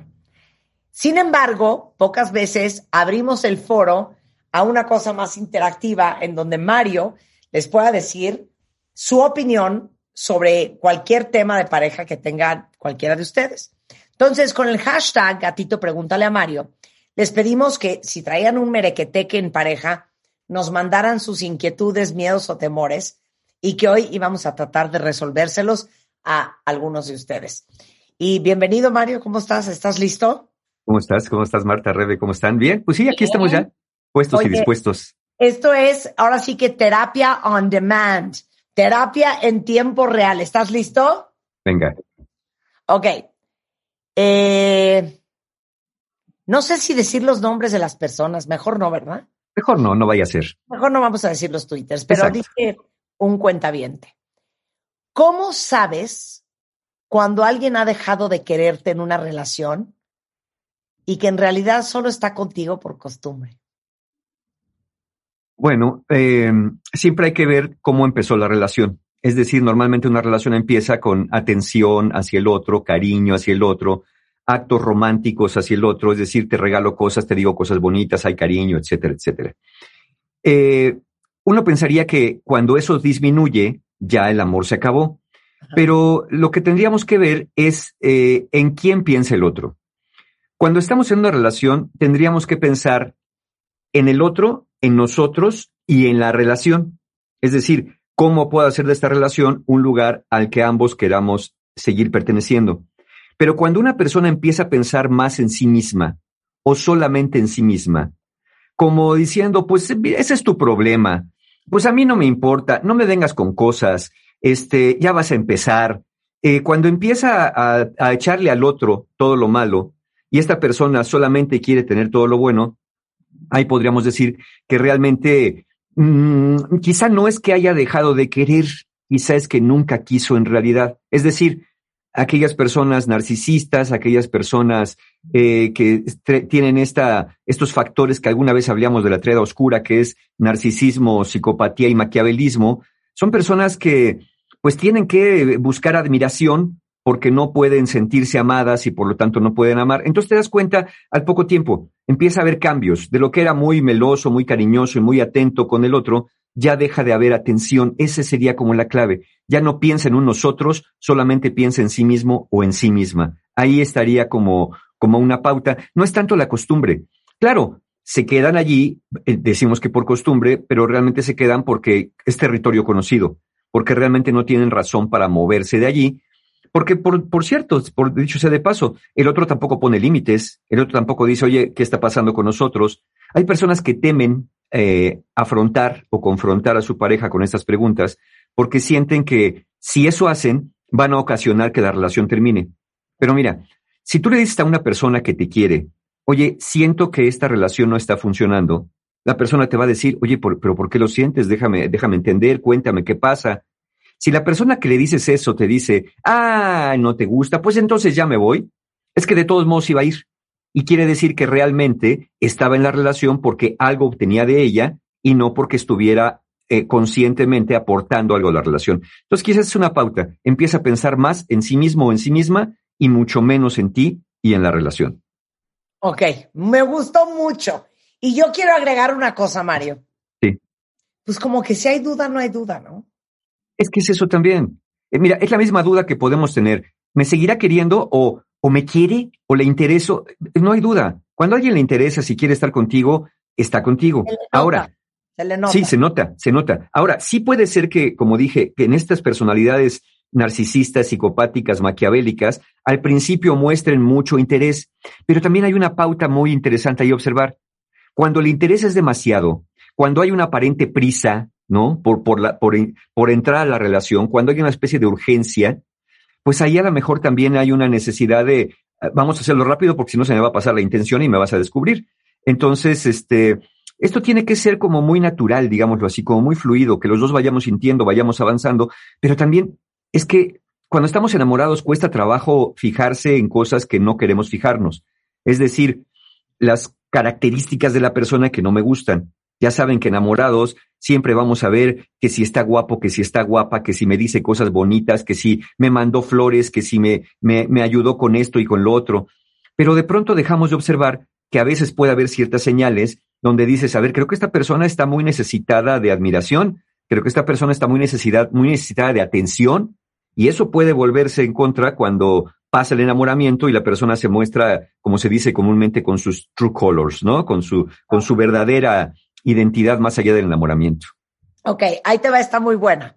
A ver. Eh, hace unos días mi esposo se fue. Sí. Yo no escuché lo que necesitaba y por eso él dice que no se sentía amado. Yo me siento mal y quiero que regrese, pero él también ha fallado. No todo es mi culpa. Y muchas veces cuando uno, y voy a abonar a lo que dice André, eh, muchas veces cuando uno está consciente de los errores y las faltas que ha cometido, este, no significa que eres la única responsable o la única que debería estar consciente, porque takes two to tango. Entonces, ¿qué hace y cómo le haces para que el otro también se haga consciente de que él es parte del, del problema y que él es corresponsable de la relación? Fíjate, Marta, qué pregunta tan fuerte acabas de hacer. Porque, lo, voy a decir así porque así, así va la cosa. Nosotros no podemos, no podemos hacer que alguien se haga consciente de aquello que no es que no quiera, a veces no quiere, sino que no puede. Porque hay personas que ven como muy normal ciertas cosas y entonces cuando se las dice dicen, pero ¿qué tiene de malo? Tú fuiste, tú fuiste la que no me escuchó, tú fuiste la que no satisfizo mis necesidades. Aquí lo importante es que cada uno se haga consciente que en, qué tipo de relación quiere estar y en qué tipo de relación está. Ya de entrada, cuando una persona te dice, ¿sabes por qué me voy? Me voy porque no me escuchaste, no escuchaste mis necesidades. Y como no escuchaste mis necesidades, ¿qué crees? No me sentí amado. Entonces me voy. Y dices, ok, hay un punto, está diciendo lo que siente, está diciendo lo que quiere y explicando las razones. El gran problema es que en este discurso de como no me escuchaste mis necesidades, mis necesidades, y yo no me sentí amado, yo ya me voy. Pero nunca te preguntó, oye, ¿y cómo te has sentido tú? Oye, ¿y yo he dado cosas, te he escuchado yo también a ti? Porque yo no me siento escuchado, pero quiero saber si tú te has sentido escuchada. Quiero saber cómo te, cómo te has sentido tú en esta relación. Eso no sucedió en este, en este ejemplo que nos ponen, en, esta, en este comentario que nos dan. No sucedió. Entonces, cuando otra persona te echa a ti toda la, la, maldad, la malignización de la relación por tu culpa, no avanzamos, es evidente que se está desresponsabilizando al menos de alguna parte. Digo, nadie está obligado a quedarse donde lo maltratan y donde le hacen sufrir, pero uno también debería pensar, a ver, si no me estoy sintiendo escuchado, ¿se imaginan? No, no dice cuánto tiempo estuvieron, ¿verdad?, de relación, pero, no. pero, pero mira, ¿se imaginan a alguien que yo empe empiezo a no sentirme escuchado? Empiezo a no sentirme amado, empiezo a pensar, a saber que mis necesidades no están satisfechas por mi pareja. Bueno, vamos a pensar que duraron un año, si quieren, seis meses, órale, poquito, pero pudo haber sido más. ¿Cuántas oportunidades, si el año tiene 365 días y al menos tenemos ocho horas de vigilia al día, al menos, pero tenemos más, obviamente, ¿cuántas oportunidades hubo de decírselo? Pero de decírselo directamente, no de hacerle saber de, este, ya me hiciste, oye, ya me, me acuerdo un paciente que decía, le decía a su esposa, oye, este, mira, tengo el, botón de la camisa suelto. Este, eh, y ella, ah, bueno, sí, está bien, déjalo ahí. Entonces la señora se lo daba a la señora de, de, ayuda de la casa, se la daba a coser, y él llegaba y le preguntaba, oye, ¿qué pasó con mi botón? Ya está cosido. ¿Lo cosiste tú? No, se lo di a la señora. ¿Ves? Es que es lo que te digo, no te importo, No me, pero ¿por qué? Es que tenías que haberlo cosido tú. Entonces yo no te importo. Entonces, ese tipo de, pruebas que vamos poniendo, ¿no? A ver si el otro me quiere, a ver si el otro me escucha. Pues hay que ser más directos. Oye, siento que no me escuchas. Oye, siento que mis necesidades no te importan y no me gusta sentirme así. Y te voy a poner ejemplos, porque si no empezamos con el, nunca me escuchas, nunca haces nada por mí, yo no te importo, ahí no vamos a llegar a nada. A ver, el otro día te dije esto, te dije aquello, después te pregunté y no te acordaste. El otro día te pedí con claridad, oye, ¿me puedes ayudar en esto? Me dijiste que sí y después no lo hiciste y ni te acordaste. Ese tipo de cosas son ejemplos de lo que me hacen sentir que no me escuchas y que no te importo. Ahora quiero saber, ¿esto es así? Esa es la gran pregunta. ¿Esto es así, no te importo? La persona te va a decir generalmente, no, no, sí me importas. Entonces, ¿qué vamos a hacer? Porque no me gusta sentirme así. Y ya de ahí parte una negociación. Pero es muy fácil decir, por tu culpa me voy. A veces pasa, a veces pasa que uno dice, ya ves, tengo, mira, por esto, por esto y por esto, ya me voy de la relación. ¿Sabes qué? Ya se quería ir. Nada más estaba encontrando elementos que siempre los hay. Uno siempre puede encontrar cualquier cosa para justificar. Se te olvidó mi cumpleaños de 1984 y ahorita me acordé y por eso me voy. Porque dices, bueno, la persona que se quiere ir siempre va a encontrar graves o, o leves faltas. La persona que se quiere quedar va a tratar de conversar y tratar de ver cómo podemos hacer para arreglar esto si es que es algo que queremos los dos hacer. Claro, claro. Entonces, no, no se malignicen. Y miren, e- es natural. Cuando alguien me dice, tú tuviste la culpa, lo natural es que en una persona sana surja la culpa. Sí, claro, fui yo. Y vas a encontrar elementos. Claro, seguramente porque no lo escuchaba. Claro, seguramente. Pero efectivamente, como dice este cuentaviente, ok, no puedo ser solo yo. El otro también tenía cosas. Y entonces a mí, ¿quién me va a escuchar? El otro ya me reclamó y se fue. Me dejó con la papa caliente. Ya no está. Ahora, ¿yo a quién le voy a decir, oye, tú también pasaron ciertas cosas que no me gustaron? Pero el problema es que ninguno de los dos fue claro para hablar. Ninguno de los dos fue claro para decir. Y una cosa bien importante, el que tú te sientas mal no significa que el otro esté bien. Claro, sí, totalmente. O sea, sí, tú puedes sentir mucha culpa eh, y no ser culpable. Claro, porque si alguien te dice por tu culpa es esto, por tu culpa es lo otro, y además ya me voy, pues como se fue, claro, ahí está. Eso se llama razonamiento emocional.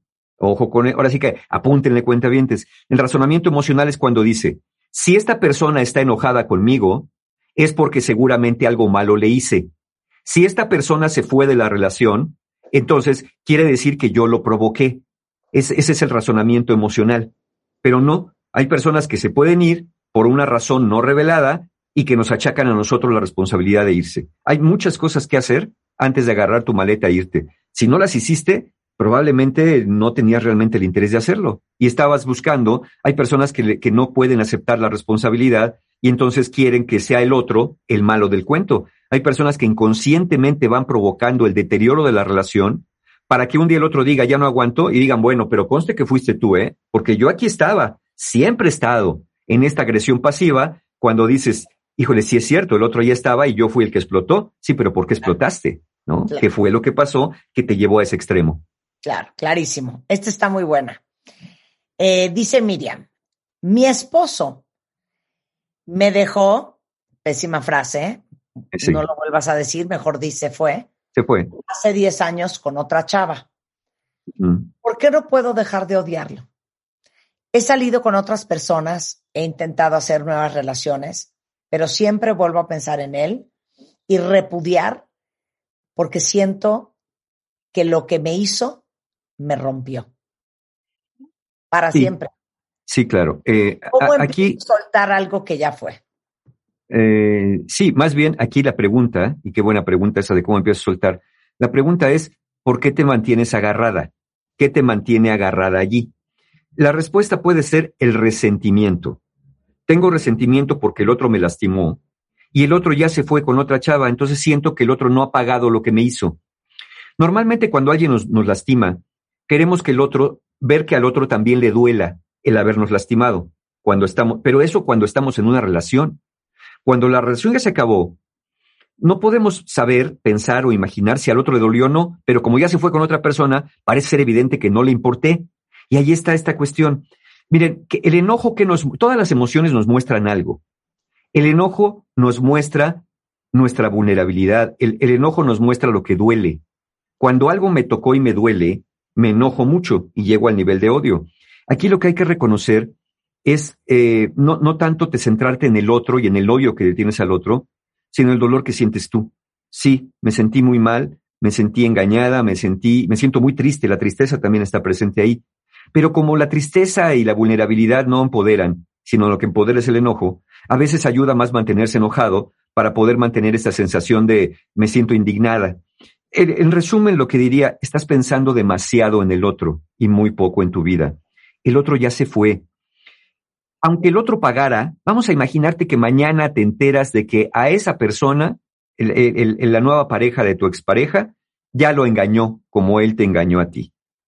¿Qué dirías? ¿Al fin se hizo justicia y quedarías feliz? A lo mejor de entrada en un este, en una reacción maníaca dirías, ahora sí, ándele, ya pagó para que se le quite.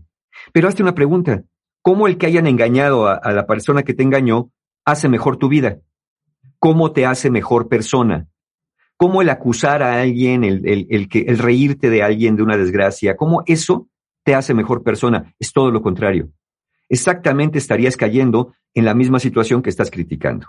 Entonces, tendrías que voltear a, pensar más en ti. ¿Qué es lo que quiero para mí? No se trata de negar el dolor, pero es negar el dolor, no, no alimentar el odio. No, sí me dolió, sí, sí me caló. No esperaba yo eso, no, no hice algo que yo considere, porque finalmente no hay algo que sea como que, ah, por eso te lo hicieron, no. Pero ya, ya tengo que empezar a pensar más en mí y menos en que el otro seguramente, porque vienen esos pensamientos fantasiosos. El otro se la está pasando bien, no le importé, ya ni se acuerda de mí, seguramente. Y, y la verdad, no sabemos cómo se la esté pasando el otro. Igual si se la está pasando bomba, igual se lo está llevando la fregada, pero eso se vuelve irrelevante para, para nuestra vida. Otro goza. Exacto. Sí. Eso se vuelve irrelevante en nuestra vida. Es empezar a pensar más en mí. ¿Cómo voy a hacer yo para reconstruir mi vida? ¿Cómo voy a hacer yo para reconstruir mi propia confianza? ¿Cómo voy a hacer yo para, para de alguna manera eh, en, en, encaminarme hacia lo que quiero y no estar volteando al pasado? Imagínense, todas las personas que odian a alguien, su vida sigue, ¿ok? Entonces, imagínense que van caminando, van ascendiendo una montaña pero mientras van volteando hacia abajo. Es decir, tu cuerpo camina para adelante, pero tu cabeza está mirando para atrás. Es lógico que te vas a caer, te vas a tropezar, te vas a raspar, porque no estás viendo por dónde caminas. Vas todo el tiempo caminando hacia adelante, mirando para atrás. Entonces, yo no digo que a veces no voltemos para atrás, por si alguien nos viene persiguiendo o hay viene alguna amenaza, pero eso de vivir caminando hacia adelante, mirando para atrás, es garantía de que te vas a volver a tropezar con otras cosas que te lastimen porque no estás mirando hacia el frente. Entonces yo digo, ¿vamos a caminar al mismo sentido donde estamos mirando hacia el pasado o vamos a mirar hacia el sentido hacia el cual queremos caminar, que es hacia estar mejor? Hay dolor, hay tristeza y lo único que nos dices es que tienes mucho odio. Cuando reconozcas el dolor, cuando reconozcas la tristeza, cuando reconozcas tu vulnerabilidad, empezarás a pensar más en ti, y menos en el otro que te hizo aquel gran mal. Y yo quiero hacer dos anotaciones adicionales. Siempre hemos hablado en este programa, inclusive hice hasta una conferencia sobre el tema, que es muy importante cómo te cuentas tu historia. Y es muy importante para resignificar lo que te pasó, eh, cómo lo vives, pero sobre todo cómo te lo narras y cómo lo narras a los demás. Cuando yo te leo, Miriam, veo que dice, mi esposo me dejó hace 10 años por otra chava. Me dejó subrayado. Nosotros no somos libros, no somos llaves, no somos bebés. No nos pueden dejar como dejas olvidado un libro, como dejas olvidada unas llaves, o como puedes dejar olvidado a un bebé indefenso que se va a quedar donde lo dejaste. A nosotros no nos pueden dejar. No vuelvan a usar ese término. Otra cosa es que la persona se haya ido. Pero cuando uno usa la palabra me dejó, automáticamente estás entregando todo tu poder y te estás poniendo en una situación como si fueras un libro o un bebé recién nacido. o un claro. Ligero. Es que, y, mira, en, siguiendo esta línea de pensamiento de Marta, imagínense que la relación de pareja es un lugar físico, es un círculo en el piso, ¿Ok? La otra persona se sale del círculo y se va. Ok, no te deja. Quien se queda ahí eres tú. Tú te quedas adentro del círculo en solitario, esperando no sé qué cosa, odiando el hueco que quedó, el vacío que dejó, en lugar de decir, bueno, si este círculo en el que estábamos parados, el único sentido que tenía es que estuviéramos dos personas adentro, fortaleciéndolo, acrecentándolo y haciendo cosas buenas, si el otro ya decidió irse, ¿yo qué hago aquí? Yo voy a tener que tomar mi camino. Sí, al principio queda un poco de tristeza, al principio como cuando nos caemos, ¿no? Cuando nos caemos nos quedamos un ratito abajo pensando a ver si me lastimé, me veo, ya después me levanto y sigo el camino o pido ayuda. También eso es conveniente. Pero quedarte en ese círculo es cuando dicen me dejó.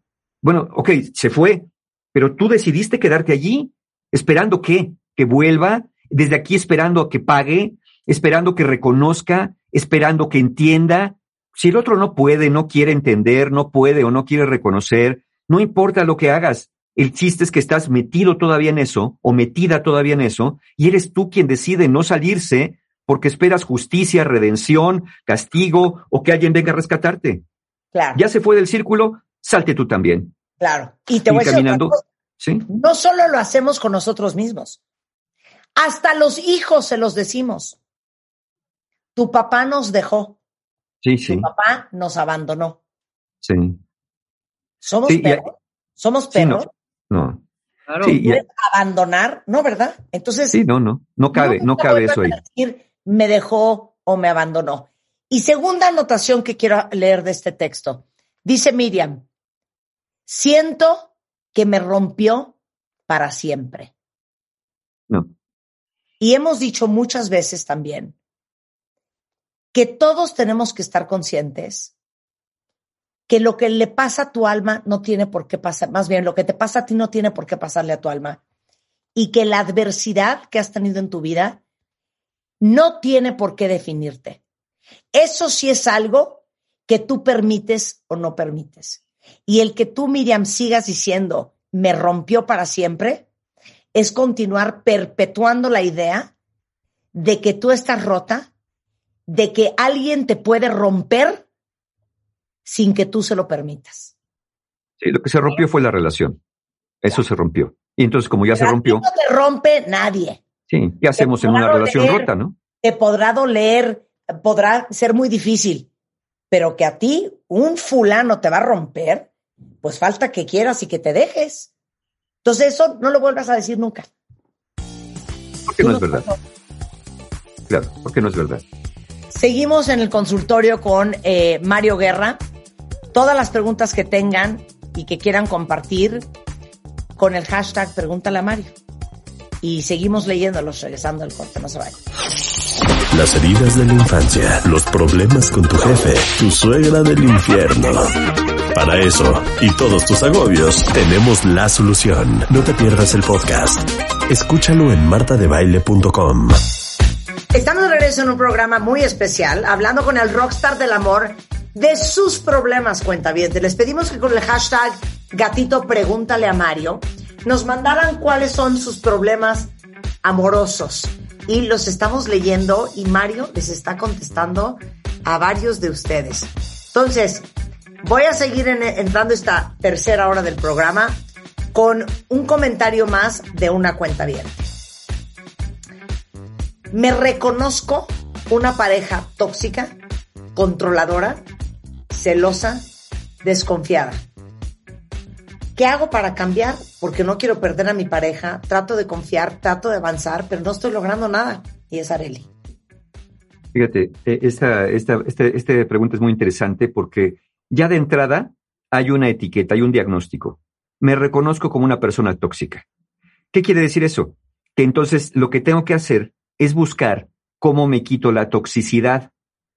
Pero, pues si te pones a buscar cómo quitarte la toxicidad, probablemente ni lo encuentres. Y si lo encontraras, te vas a dar cuenta que tal vez ese no era el problema. Cuando me dices, he sido una persona controladora, celosa y desconfiada, yo no pienso en la palabra tóxico, pienso en la palabra ansiedad. Entonces, ha sido, lo que ha sido tóxico no eres tú. Muy probablemente lo tóxico son los niveles de ansiedad que has tenido, que no, que uno piensa cuando piensa en ansiedad, piensa en un ataque de pánico necesariamente, piensa en, un miedo constante, eh, pero no, la ansiedad también puede volver a las personas muy controladoras, muy intolerantes, muy desconfiadas y muy celosas, porque la ansiedad está diciendo, esta persona te va a dejar, esta persona se va a ir, esta persona te va a engañar, esta persona te va a dejar de querer. Por eso mejor chécalo, vigílalo, pregúntale quién es ese, con quién está platicando, qué está haciendo, por qué llegó tarde, por qué no te marcó. Entonces, claro, uno actúa la toxicidad de la ansiedad porque llegó a niveles altos. Digo, todos tenemos un nivel de ansiedad, pero, pero cuando ya llega a niveles que rebasan y interfieren con nuestra vida cotidiana, se vuelven tóxicos. Entonces, yo, la primera invitación sería, Deja de pensar que eres una persona tóxica. Piensa que lo tóxico son los niveles de ansiedad que tienen, que hasta a ti te están intoxicando también. Es, esa señal. Y entonces, mejor, en lugar de andar buscando la cura para la supuesta toxicidad, empieza a atender tu ansiedad. E, esta ansiedad que tal vez no reconozcas como tal, pero seguramente la ves también con, eh, con tu intolerancia. Seguramente la ves también como que siempre andas con prisa, quieres saber, no toleras la incertidumbre, desconfías no solamente de la pareja, puedes desconfiar de muchas personas, crees que te van a picar los ojos, en fin, e, esta, la ansiedad nos hace ver para muchos lugares fantasmas, enemigos y cosas persecutoras. Entonces, en este caso, y en cualquier caso donde alguien se defina como controlador, celoso y desconfiado, yo diría, vale la pena explorar la, la ansiedad, porque si quieren curar una cosa, siendo es lo que no hay, pues no va a haber un cambio significativo. Y además se van a etiquetar, ¿no? Soy una persona tóxica, yo soy el culpable de arruinar mis relaciones, cuando realmente, insisto, la ansiedad probablemente sea la causa eh, que afecte, obviamente, a quien se relaciona contigo, pero principalmente te afecta a ti. Porque aparentemente cuando no estás en una relación te quedas más o menos en paz, más o menos en paz porque ya no hay nadie a quien controlar, no hay nadie a quien desconfiar, no hay nadie a quien celar. Sin embargo, estoy seguro que aún fuera de las relaciones románticas, también padeces esto eh, en el trabajo, a lo mejor con la familia, a lo mejor con los amigos, a lo mejor eh, todo el mundo dice, ay, eres de mecha corta, andas con un carácter, ve cómo eres. Eh, y eso refuerza tu idea de, de, toxicidad, pero no, piensa más en ansiedad. Las personas no somos tóxicas normalmente, salvo que tengamos alguna psicopatía, alguna cosa así, sino somos personas que quizá tengamos algunos procesos neuróticos que, que nos llevan a extremos, ¿no? al extremo o de la, de la ansiedad, o al extremo de la indiferencia, al extremo de la reactividad o al extremo de la pasividad. Eh, a veces podemos tocar extremos, pero vivir en extremos no es de ayuda. Entonces, si vives en el extremo de la reactividad o de la pasividad, va a haber problemas. Si vives en el, en el extremo de la ansiedad o de la depresión, pues obviamente también va a haber problemas en tu vida. Oye, Martín, ¿no vale la pena también explorar que en el fondo esa ansiedad, esa, esos celos, ese absoluto de control viene de un terrible miedo al abandono? Sí, sí, por supuesto. Eh, mira, qué, bueno que lo mencionas. La ansiedad puede venir de dos fuentes, ¿no? O puede ser una ansiedad como rasgo de personalidad, es decir, que ya se traiga un componente eh, genético y epigenético que predisponga a la ansiedad, o puede ser una ansiedad estado reactiva, reactiva a lo mejor a una crianza eh, donde nuestra crianza eh, nos condicionó ya sea por abandono o por a lo mejor padres demasiado rígidos o demasiado demandantes o padres chantajistas que amenazaban con que, este, si sigues así, te voy a regalar con el señor de la basura. Ah, pues sí, el día que yo me muera, a ver si no me vas a extrañar y entonces vas a querer haberme obedecido. Ese tipo de mensajes obviamente van ocasionando unos vínculos ansiosos, precisamente, donde la persona puede empezar a desarrollar esto en sus relaciones. O a lo mejor sí, experiencias tempranas de engaño, experiencias tempranas de maltrato, donde uno va acumulando. Entonces, entre, entre la genética, entre la crianza, entre las experiencias iniciales en la relación, pues eh, se van generando estos eventos traumáticos y la persona ya empieza a, a desconfiar eminentemente de todo. Y esta ansiedad, como dije, o viene estructuralmente de un rasgo de personalidad o viene como respuesta a vivencias desafortunadas, muy frecuentemente de la infancia y la niñez, pero que se fueron expandiendo para la vida adulta. ¿no? Ok, esta es muy buena. Beatriz dice, me enamoré de un hombre en menos de dos meses. Le di la prueba de amor y ya desapareció. ¿Por qué me siento tan mal y tan culpable? ¿Saben qué? Si van a andar cooperando y luego van a andar llorando, dejen de coger, de verdad. Exacto, exacto. Eh, este, no, mira, eh, eh, acá, acá el punto es este, ¿no? Ya, ya que se define esto, porque estamos entendiendo, y creo que entendemos bien, pero la verdad es que tenemos que interpretar este, este, este mensaje cuando dice, le di la prueba de amor. Yo preguntaría, ¿qué hiciste? ¿Le diste la clave de tu celular? ¿Le entregaste las claves de tus redes sociales? Porque, ¿cuál es la prueba de amor? ¿No? Eh, Yo, me acuerdo que cuando era niño, sí escuchaba yo mucho esa frase, aún en películas, ¿no? Es que es la prueba de amor, le entregué mi, mi doncellez, le entregué mi pureza, le entregué mi castidad. E- Era muy socorrido ese, ese término, pero queremos entender que va por ahí el asunto. Ahora, bueno, evidentemente, eh, pues no, no viste señales de que esa persona se fuera a ir así, pero, pero más bien yo diría, ¿qué, qué esperabas? Es decir, no que esperabas como de eso iba a pasar, no. ¿Qué esperabas? ¿Qué querías tú? ¿Querías una relación estable, duradera, sólida? ¿Dijiste tus intenciones? ¿O nada más lo fuiste actuando? Te enamoraste rápido, rápido llegaron a otra cosa y rápidamente se fue. Es decir, a lo mejor al otro, pues para la otra persona no era tan claro que tú tenías la intención de tener una relación estable, larga y duradera. Pero creo que tenemos que dejar de tener los sobreentendidos. A esto me refiero con el, le entregué este, la prueba de amor, este, sino más, ser más claros con esto. Oye, mira, me gustas, me gustaste rápidamente. A ver, es normal que nos gusten personas, es normal. Pero el que nos guste una persona no significa que esa persona y yo hagamos una buena combinación para hacer una relación como yo la estoy buscando. Eh, ya me gustó. Ahora, ya me gustó la persona. ¿Puedo confiar en ella? Confiar, pues, para lo que yo quiera. Bueno, tendré que dejar pasar un tiempito para observarla y ver si puedo confiar. Pero si tengo mucha prisa, ya empieza a haber problemas. Porque si tengo prisa, porque si siento que o la biología, o la edad, o el deseo me está ganando y me impulsa que, a rápidamente entrar a una relación sin poner muchos filtros, ¿no? Imagínate tú, es como tener sed. Si tienes sed, dices, pues voy- a buscar agua, ¿no? No hay agua, bueno, pero hay un jugo. Bueno, no soy de jugos, pero bueno, ándale, voy a tomar algo porque tengo mucha sed.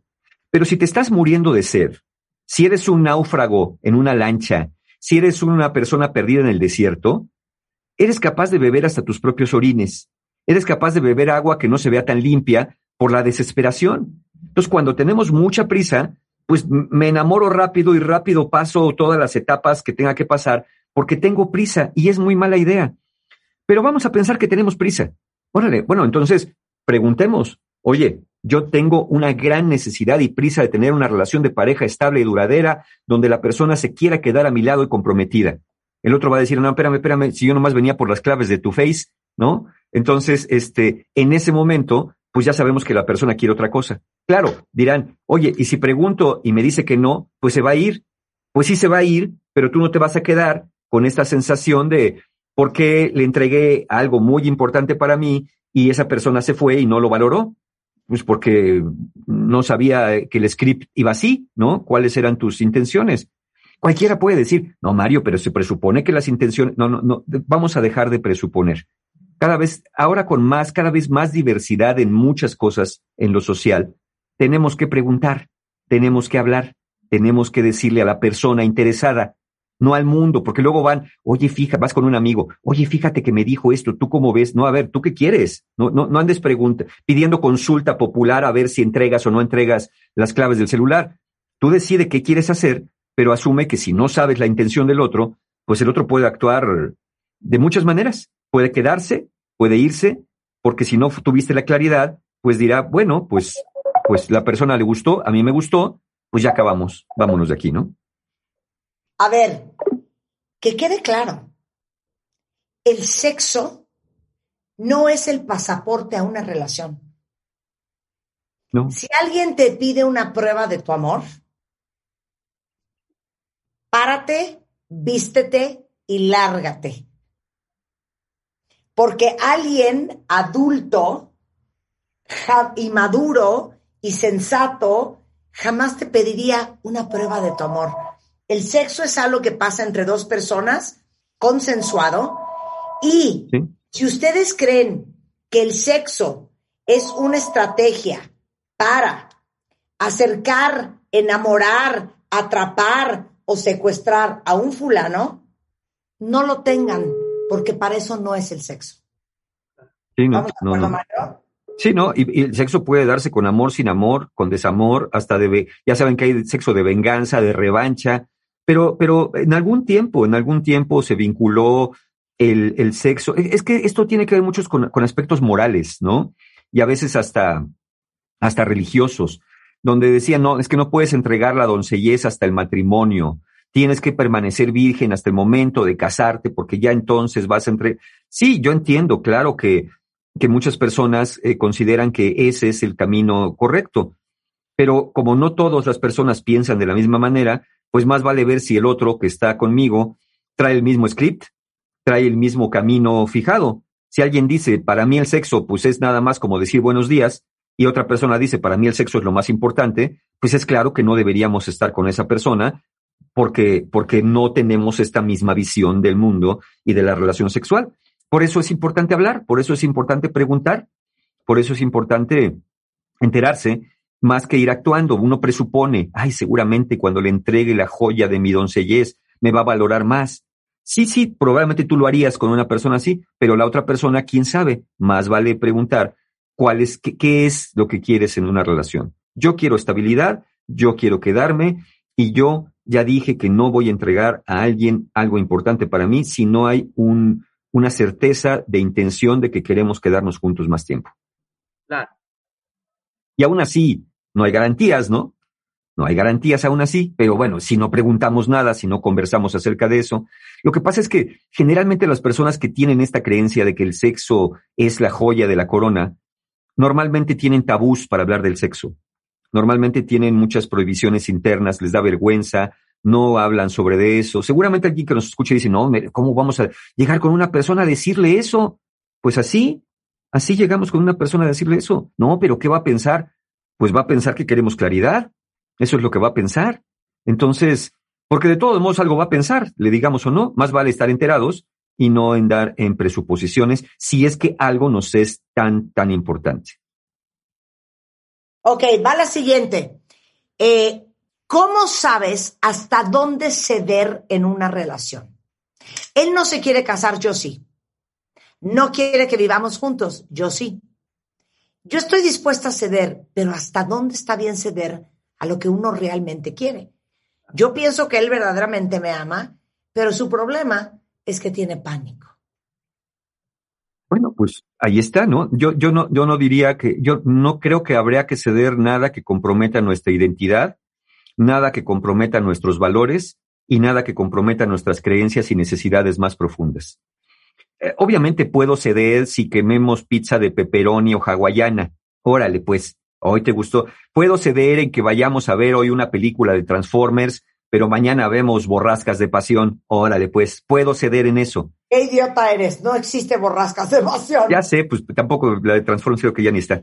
Este, entonces, en este, en este ceder, puedo ceder cosas que son negociables para mí por el bien de la relación. Al final tenemos que acabar cediendo. Pero ya ceder mi dignidad, ceder mis deseos más profundos, no es lo mismo que diga, a ver, porque estamos este, juntando dinero para nuestro enganche de nuestro departamento, pues vamos a ceder que dos años no salgamos de vacaciones más que aquí cerquita. No podemos ir a Disneylandia como queríamos, no podemos ir a, conocer el canal de Panamá que queríamos ver cómo pasaban los barcos. Ahora, no podemos, pero lo estamos haciendo por un bien mayor para los dos. En eso se puede ceder. Pero ya ceder en que si para ti es muy importante, por ejemplo, casarte, si para ti es muy importante vivir con alguien, compartir tu vida con alguien, ya ceder en eso puede dar problemas. Es Porque que hoy puede ceder. ¿Sabes qué, Mario? Los sueños no se ceden. Sí, es lo que digo. Creencias, valores, identidad y, y- y- y estos, y estos deseos profundos no deberían cederse. Si una persona dice, a ver, yo siempre he querido y mi idea es, eh, y mi deseo es vivir con una persona, tener una pareja con la que vivir y con la que compartir, y el otro te dice, no, no, no, yo no quiero eso, yo estoy mejor así, cada quien en su casa, por la razón que sea. No vamos a juzgar la razón del otro. Simplemente dices, es que es algo, es un camino que yo no quiero recorrer. Pero como amas, te preguntas, bueno, ¿y si cedo? Total, no tiene nada de malo, porque al final vamos a estar juntos. Y puede ceder al principio, y puede funcionar al principio. Lo malo es que después, cuando pase el tiempo, va a venir una voz, este llamado que viene desde el corazón y te va a decir, oye, ¿qué pasó? ¿Qué pasó con mi deseo? Te va a decir el corazón. Y es cuando vas a voltear atrás y vas a dar cuenta que ya pasaste muchos años cediendo muchas cosas y no has obtenido lo que querías.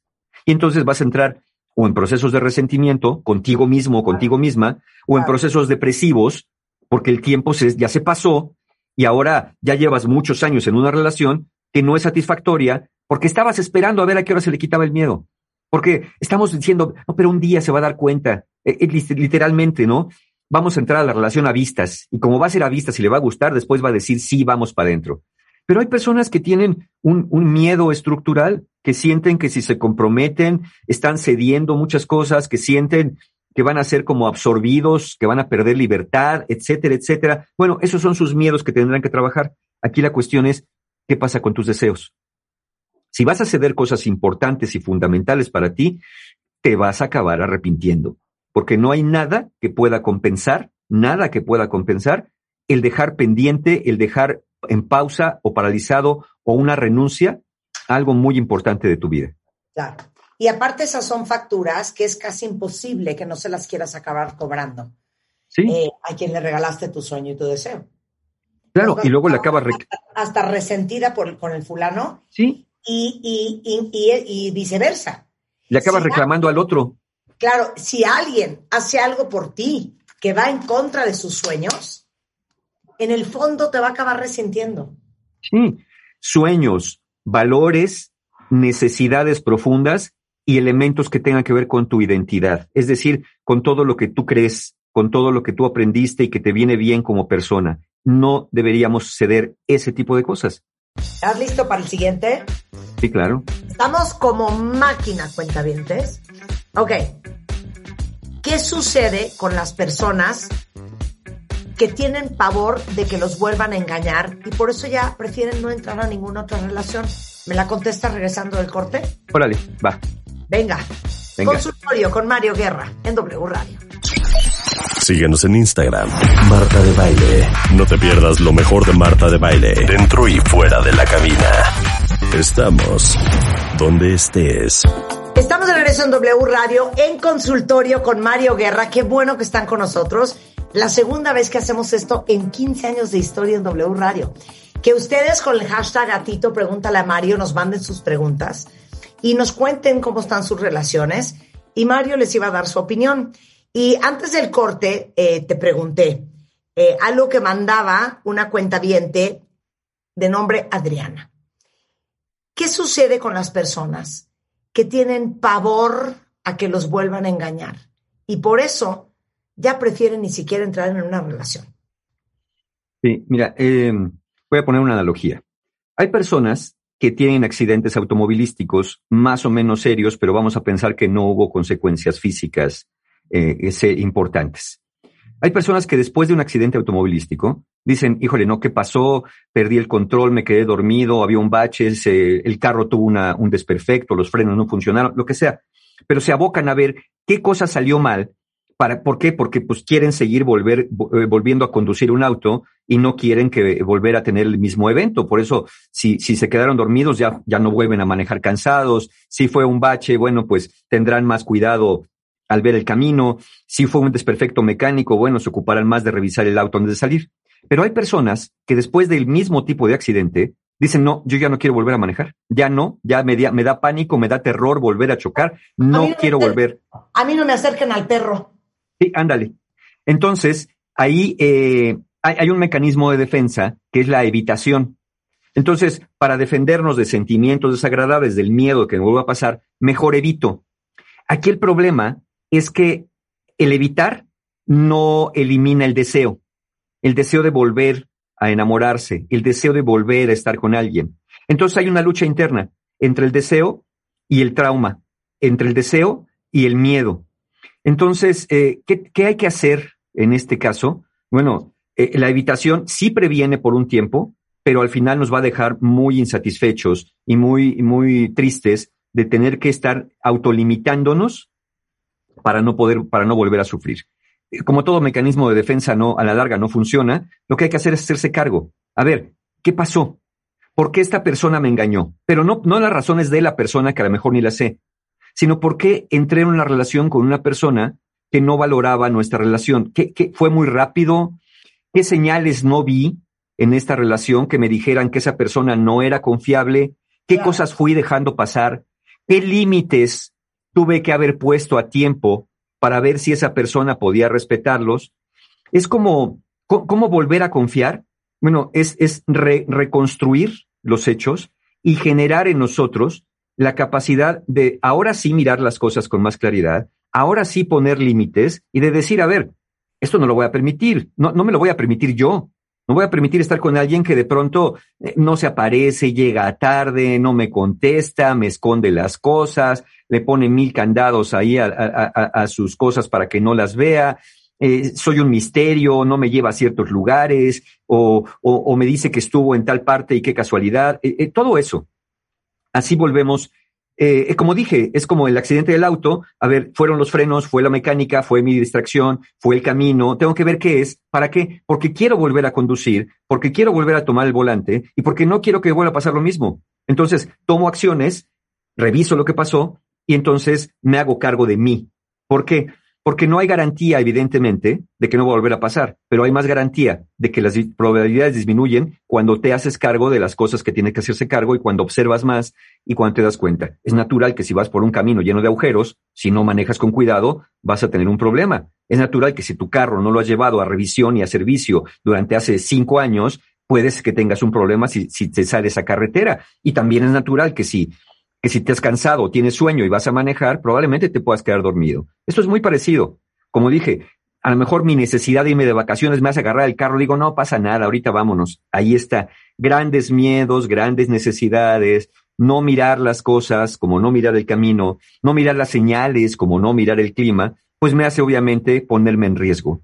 Y, insisto, aún así puede haber cosas fortuitas, puede haber una piedra en el camino o una llanta que se revienta, sí, pero vamos, esas probabilidades son menores que, que, que las cosas que sí puedes ver y sí podrías poner límites y evitar. Entonces, ¿cómo se desarrolla confianza? Aprendiendo a ser ustedes confiables para ustedes, diciéndole a tu mente y a tu corazón, me voy a fijar más, voy a hacerme cargo, voy a hacer más preguntas, voy a tener más conversaciones y voy a poner freno cuando sienta que esto no va bien, porque no quiero que nos volvamos a ir por el barranco. Claro, pero, pero y no poner de lado una cosa muy importante, Mario. El tener miedo a volverte a enamorar y volver a entrar en una relación después de que alguien te fue infiel es una muestra de gran falta de autoconfianza en ti mismo. De creer que eso, que no aprendiste de eso, que no vas a tener más colmillo la próxima vez, que no vas a ser más consciente, que no vas a ser más alerta, que no eres una persona más sabia, más madura, con más experiencia. O sea, uno tiene que confiar en uno y saber que si uno aprende la lección, pues uno va a manejarse diferente la siguiente vez. Claro, pero ahí está la confianza. La confianza está en que aprendí, en que vi, en que reconocí, en que averigüé cuáles fueron las causas, al menos de mi lado, que llevaron a esta relación o a mí a relacionarme con personas poco confiables. Bien. Porque eso, como digo, es una gran, una gran prisa o una gran necesidad. Entonces, de ese aprendizaje, de ese aprendizaje, de ese autoconocimiento, es donde viene la confianza. Y no de, del mirar a, a los astros a ver si Capricornio está en conjunción con Urano y ya los astros me sonríen. Oigan, acabamos de hacer un programa hace poco, creo que la semana pasada o antepasada, de cómo identificar a un hombre que es, que es emocionalmente no disponible. Eh, lo hicimos con eh, Evan Marcatz. Y justamente, tema del cual tú sabes mucho, Mario, dice una cuentaviente de nombre Laura, si él es un hombre emocionalmente no disponible, ¿qué hago? ¿Lo espero? ¿Me voy? Porque tengo la esperanza de que él puede cambiar. Y, es que fíjate, aquí yo diría, ¿en dónde está sustentada tu esperanza? ¿No será que lo que tienes es fe o necesidad? Porque mira, la, la fe es creer porque se quiere creer. La necesidad nos hace creer eh, en contradicción con lo que se ve, con las señales. La esperanza es tener razones para creer. Hazte una pregunta, ¿qué razones tengo yo para pensar que esta persona va a cambiar? ¿Qué razones he visto, qué evidencia he visto que me deja ver que esa persona que está, pero no está, que viene, pero se va, que quiere, pero no quiere, un día va a acabar queriendo. E, en general, estas conductas de querer y no querer son conductas donde la persona cuando está cerca pone distancia y cuando está lejos se quiere acercar. Eso confunde mucho hasta la persona más cuerda. Pero, ¿qué pasa dentro de una persona así? Nada más para, para responder tu pregunta, si, si me espero o mejor ya me dedico a otra cosa. Bueno, lo que les pasa a estas personas es que, como cualquier persona, tienen un gran deseo de relacionarse, tienen una necesidad afectiva, quieren estar con alguien. Pero su problema es que al mismo tiempo, dentro de su mente, existe una voz, una voz que prohíbe, una voz que castiga, una voz que amenaza. Y eso produce temor. Entonces, la persona dice, a ver, tengo un gran deseo de tener una pareja, quiero una pareja para vivir, para besarme, para tener relaciones sexuales, sí, quiero una pareja así. Entonces la persona va y la busca y la encuentra, pero luego viene la voz, claro, nada más te interesa lo carnal, eres un cerdo, ¿cómo es posible? Eso está mal, deberías casarte por la iglesia, deberías hacer esto. Entonces empiezan las voces y la persona se asusta, sí, sí es cierto, qué barbaridad. O a lo mejor las voces le dicen, ¿para qué quieres una pareja si eres un fraude, eres un, eres un apocado, eres un miserable, tú no puedes dar amor, de dónde vienes, de una familia disfuncional? Esas voces vienen allá adentro. Entonces, rápidamente esas voces asustan y la persona se aleja. Pero cuando se aleja, le regresa el deseo. Es decir, cuando le das de comer a uno, el otro protesta. Cuando le das de comer al deseo, protesta la culpa. Cuando le das de comer a la culpa, protesta el deseo. Entonces son personas que están atrapadas y así se pueden quedar el resto de su vida atrapadas en estas conductas que se denominan conductas histéricas, donde el deseo y la culpa o el deseo y el miedo o el deseo y la prohibición interna tienen fuerzas similares. Entonces, eh, esperarte, yo diría, esperarte a qué? Lo que estás esperando básicamente es un milagro. Es decir, que la persona tome conciencia de lo que le está pasando y trabaje para corregirlo, porque no nada más es la toma de conciencia, pero eso no ocurre muy frecuentemente. Entonces, yo diría, eh, pues quédate ahí y, va, y la persona va a seguir en tu vida. Ese es el problema, pero va a seguir así. Quiero, no quiero, estoy, no estoy, hoy sí, hoy no. De pronto muchas atenciones, mucho amor, grandes manifestaciones y después frialdad, distancia, freno de mano constante. Eh, tampoco es que la otra persona sea malévola ni maligna. Eh, tiene este fenómeno histérico también, este fenómeno neurótico también, que tiene que arreglar. El problema es que tú estás en medio. Ahora sí que digamos que chocan de frente dos camiones, ¿no? El camión del deseo, el camión de la prohibición, y tú estás en medio. Tú nomás dime, ahí vienen dos camiones de frente a frente. ¿Qué hago, Mario? ¿Me quito o me voy? Tú dame la respuesta, ¿no? Absolutamente. Ok. Por último, rápidamente, no quiero dejar esta fuera del tintero porque es buenísima. Dice, yo soy un eterno rescatador. Básicamente lo que está diciendo es, le encanta rescatar mujeres, ayudarlas, apoyarlas, este, estar ahí para que salgan adelante, eh, se vuelven su terapeuta, en su padre, en su proveedor. ¿Cómo dejas de ser un empedernido rescatador? Y esto es para hombres y para mujeres. Claro. Bueno, hay cosas que se hacen haciéndose, ¿no? Pregúntate cuál es la necesidad. Probablemente aprendiste que el amor es condicional, que tienes que dar, pero dar todo para que el otro se quede a tu lado. Pero ¿qué pasa? Que ocurre una distorsión. Eh, cuando tú das todo, cuando das dinero, cuando das atención, cuando das demasiado cuidado, cuando das demasiado de algo y te haces cargo de la vida del otro, pues a quien vas a buscar, obviamente, y quien te va a dar entrada a su vida, obviamente, son personas que tengan esta necesidad. Personas que tengan necesidad de ser rescatadas. Tú también, si ves una persona independiente, autosuficiente, no te va a gustar porque dices, esta persona no se deja querer. Y no me necesita no me necesita, no se deja cuidar por mí. Le digo que yo le voy a comprar un coche y me dice que no, que cómo le voy a comprar eso. Le digo que yo la acompaño a la vacuna y yo entro con ella, me disfrazo de doctor o fingimos que es discapacitada para poder entrar y me dice, oye, no, ¿cómo hacemos eso? Vamos mejor a, a, a, esperarme, espérame afuera si quieres.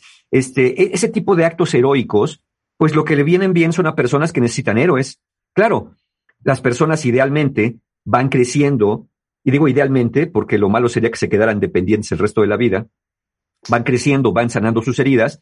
Y obviamente, como tú te presentaste como el rescatador de almas, cuando su alma está sana, se van a ir.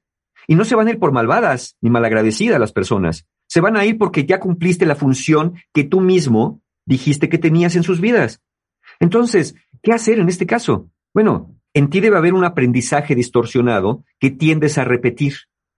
Aquí de lo que se trata, obviamente siempre la terapia ayuda, pero vamos, el camino de lo que se trata es empezar a dejar de ver este vínculo transaccional, dejar de ver este vínculo como si yo doy, me quieren, si yo rescato, es la única manera de que me amen. Haz una prueba al menos. A ver, voy a entrar normalito, de igual a igual, en un dar y recibir.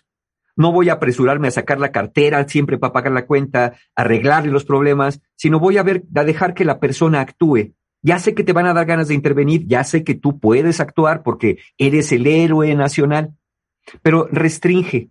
Vamos, que si fuera Superman, te diría, déjate los lentes puestos, déjate los lentes puestos, deja que la persona resuelva. Claro, si ves una catástrofe que la Tierra va a salirse de su eje, entonces si entra en una cabina telefónica, arráncate los lentes y saca la capa. Pero deja que las personas, aún, un Superman dejaba que Luisa Lane se partiera la carne.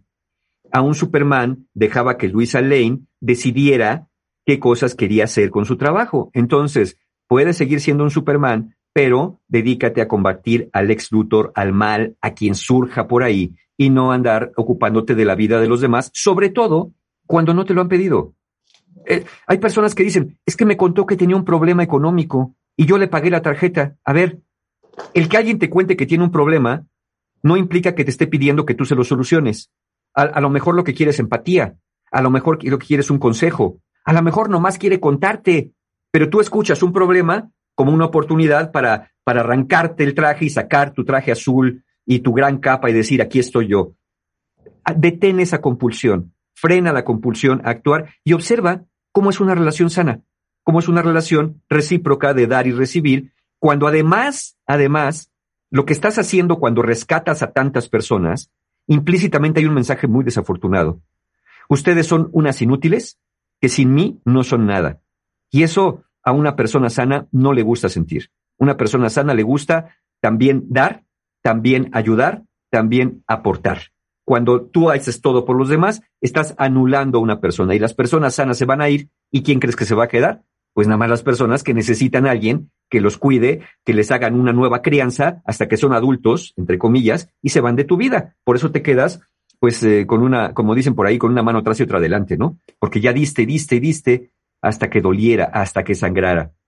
Alguna vez hicimos un programa aquí, ¿se acuerdan? Creo que ese día estaba Rebe cuando hablamos de, eh, se llamó el árbol generoso, que yo le llamé el árbol que dio demasiado.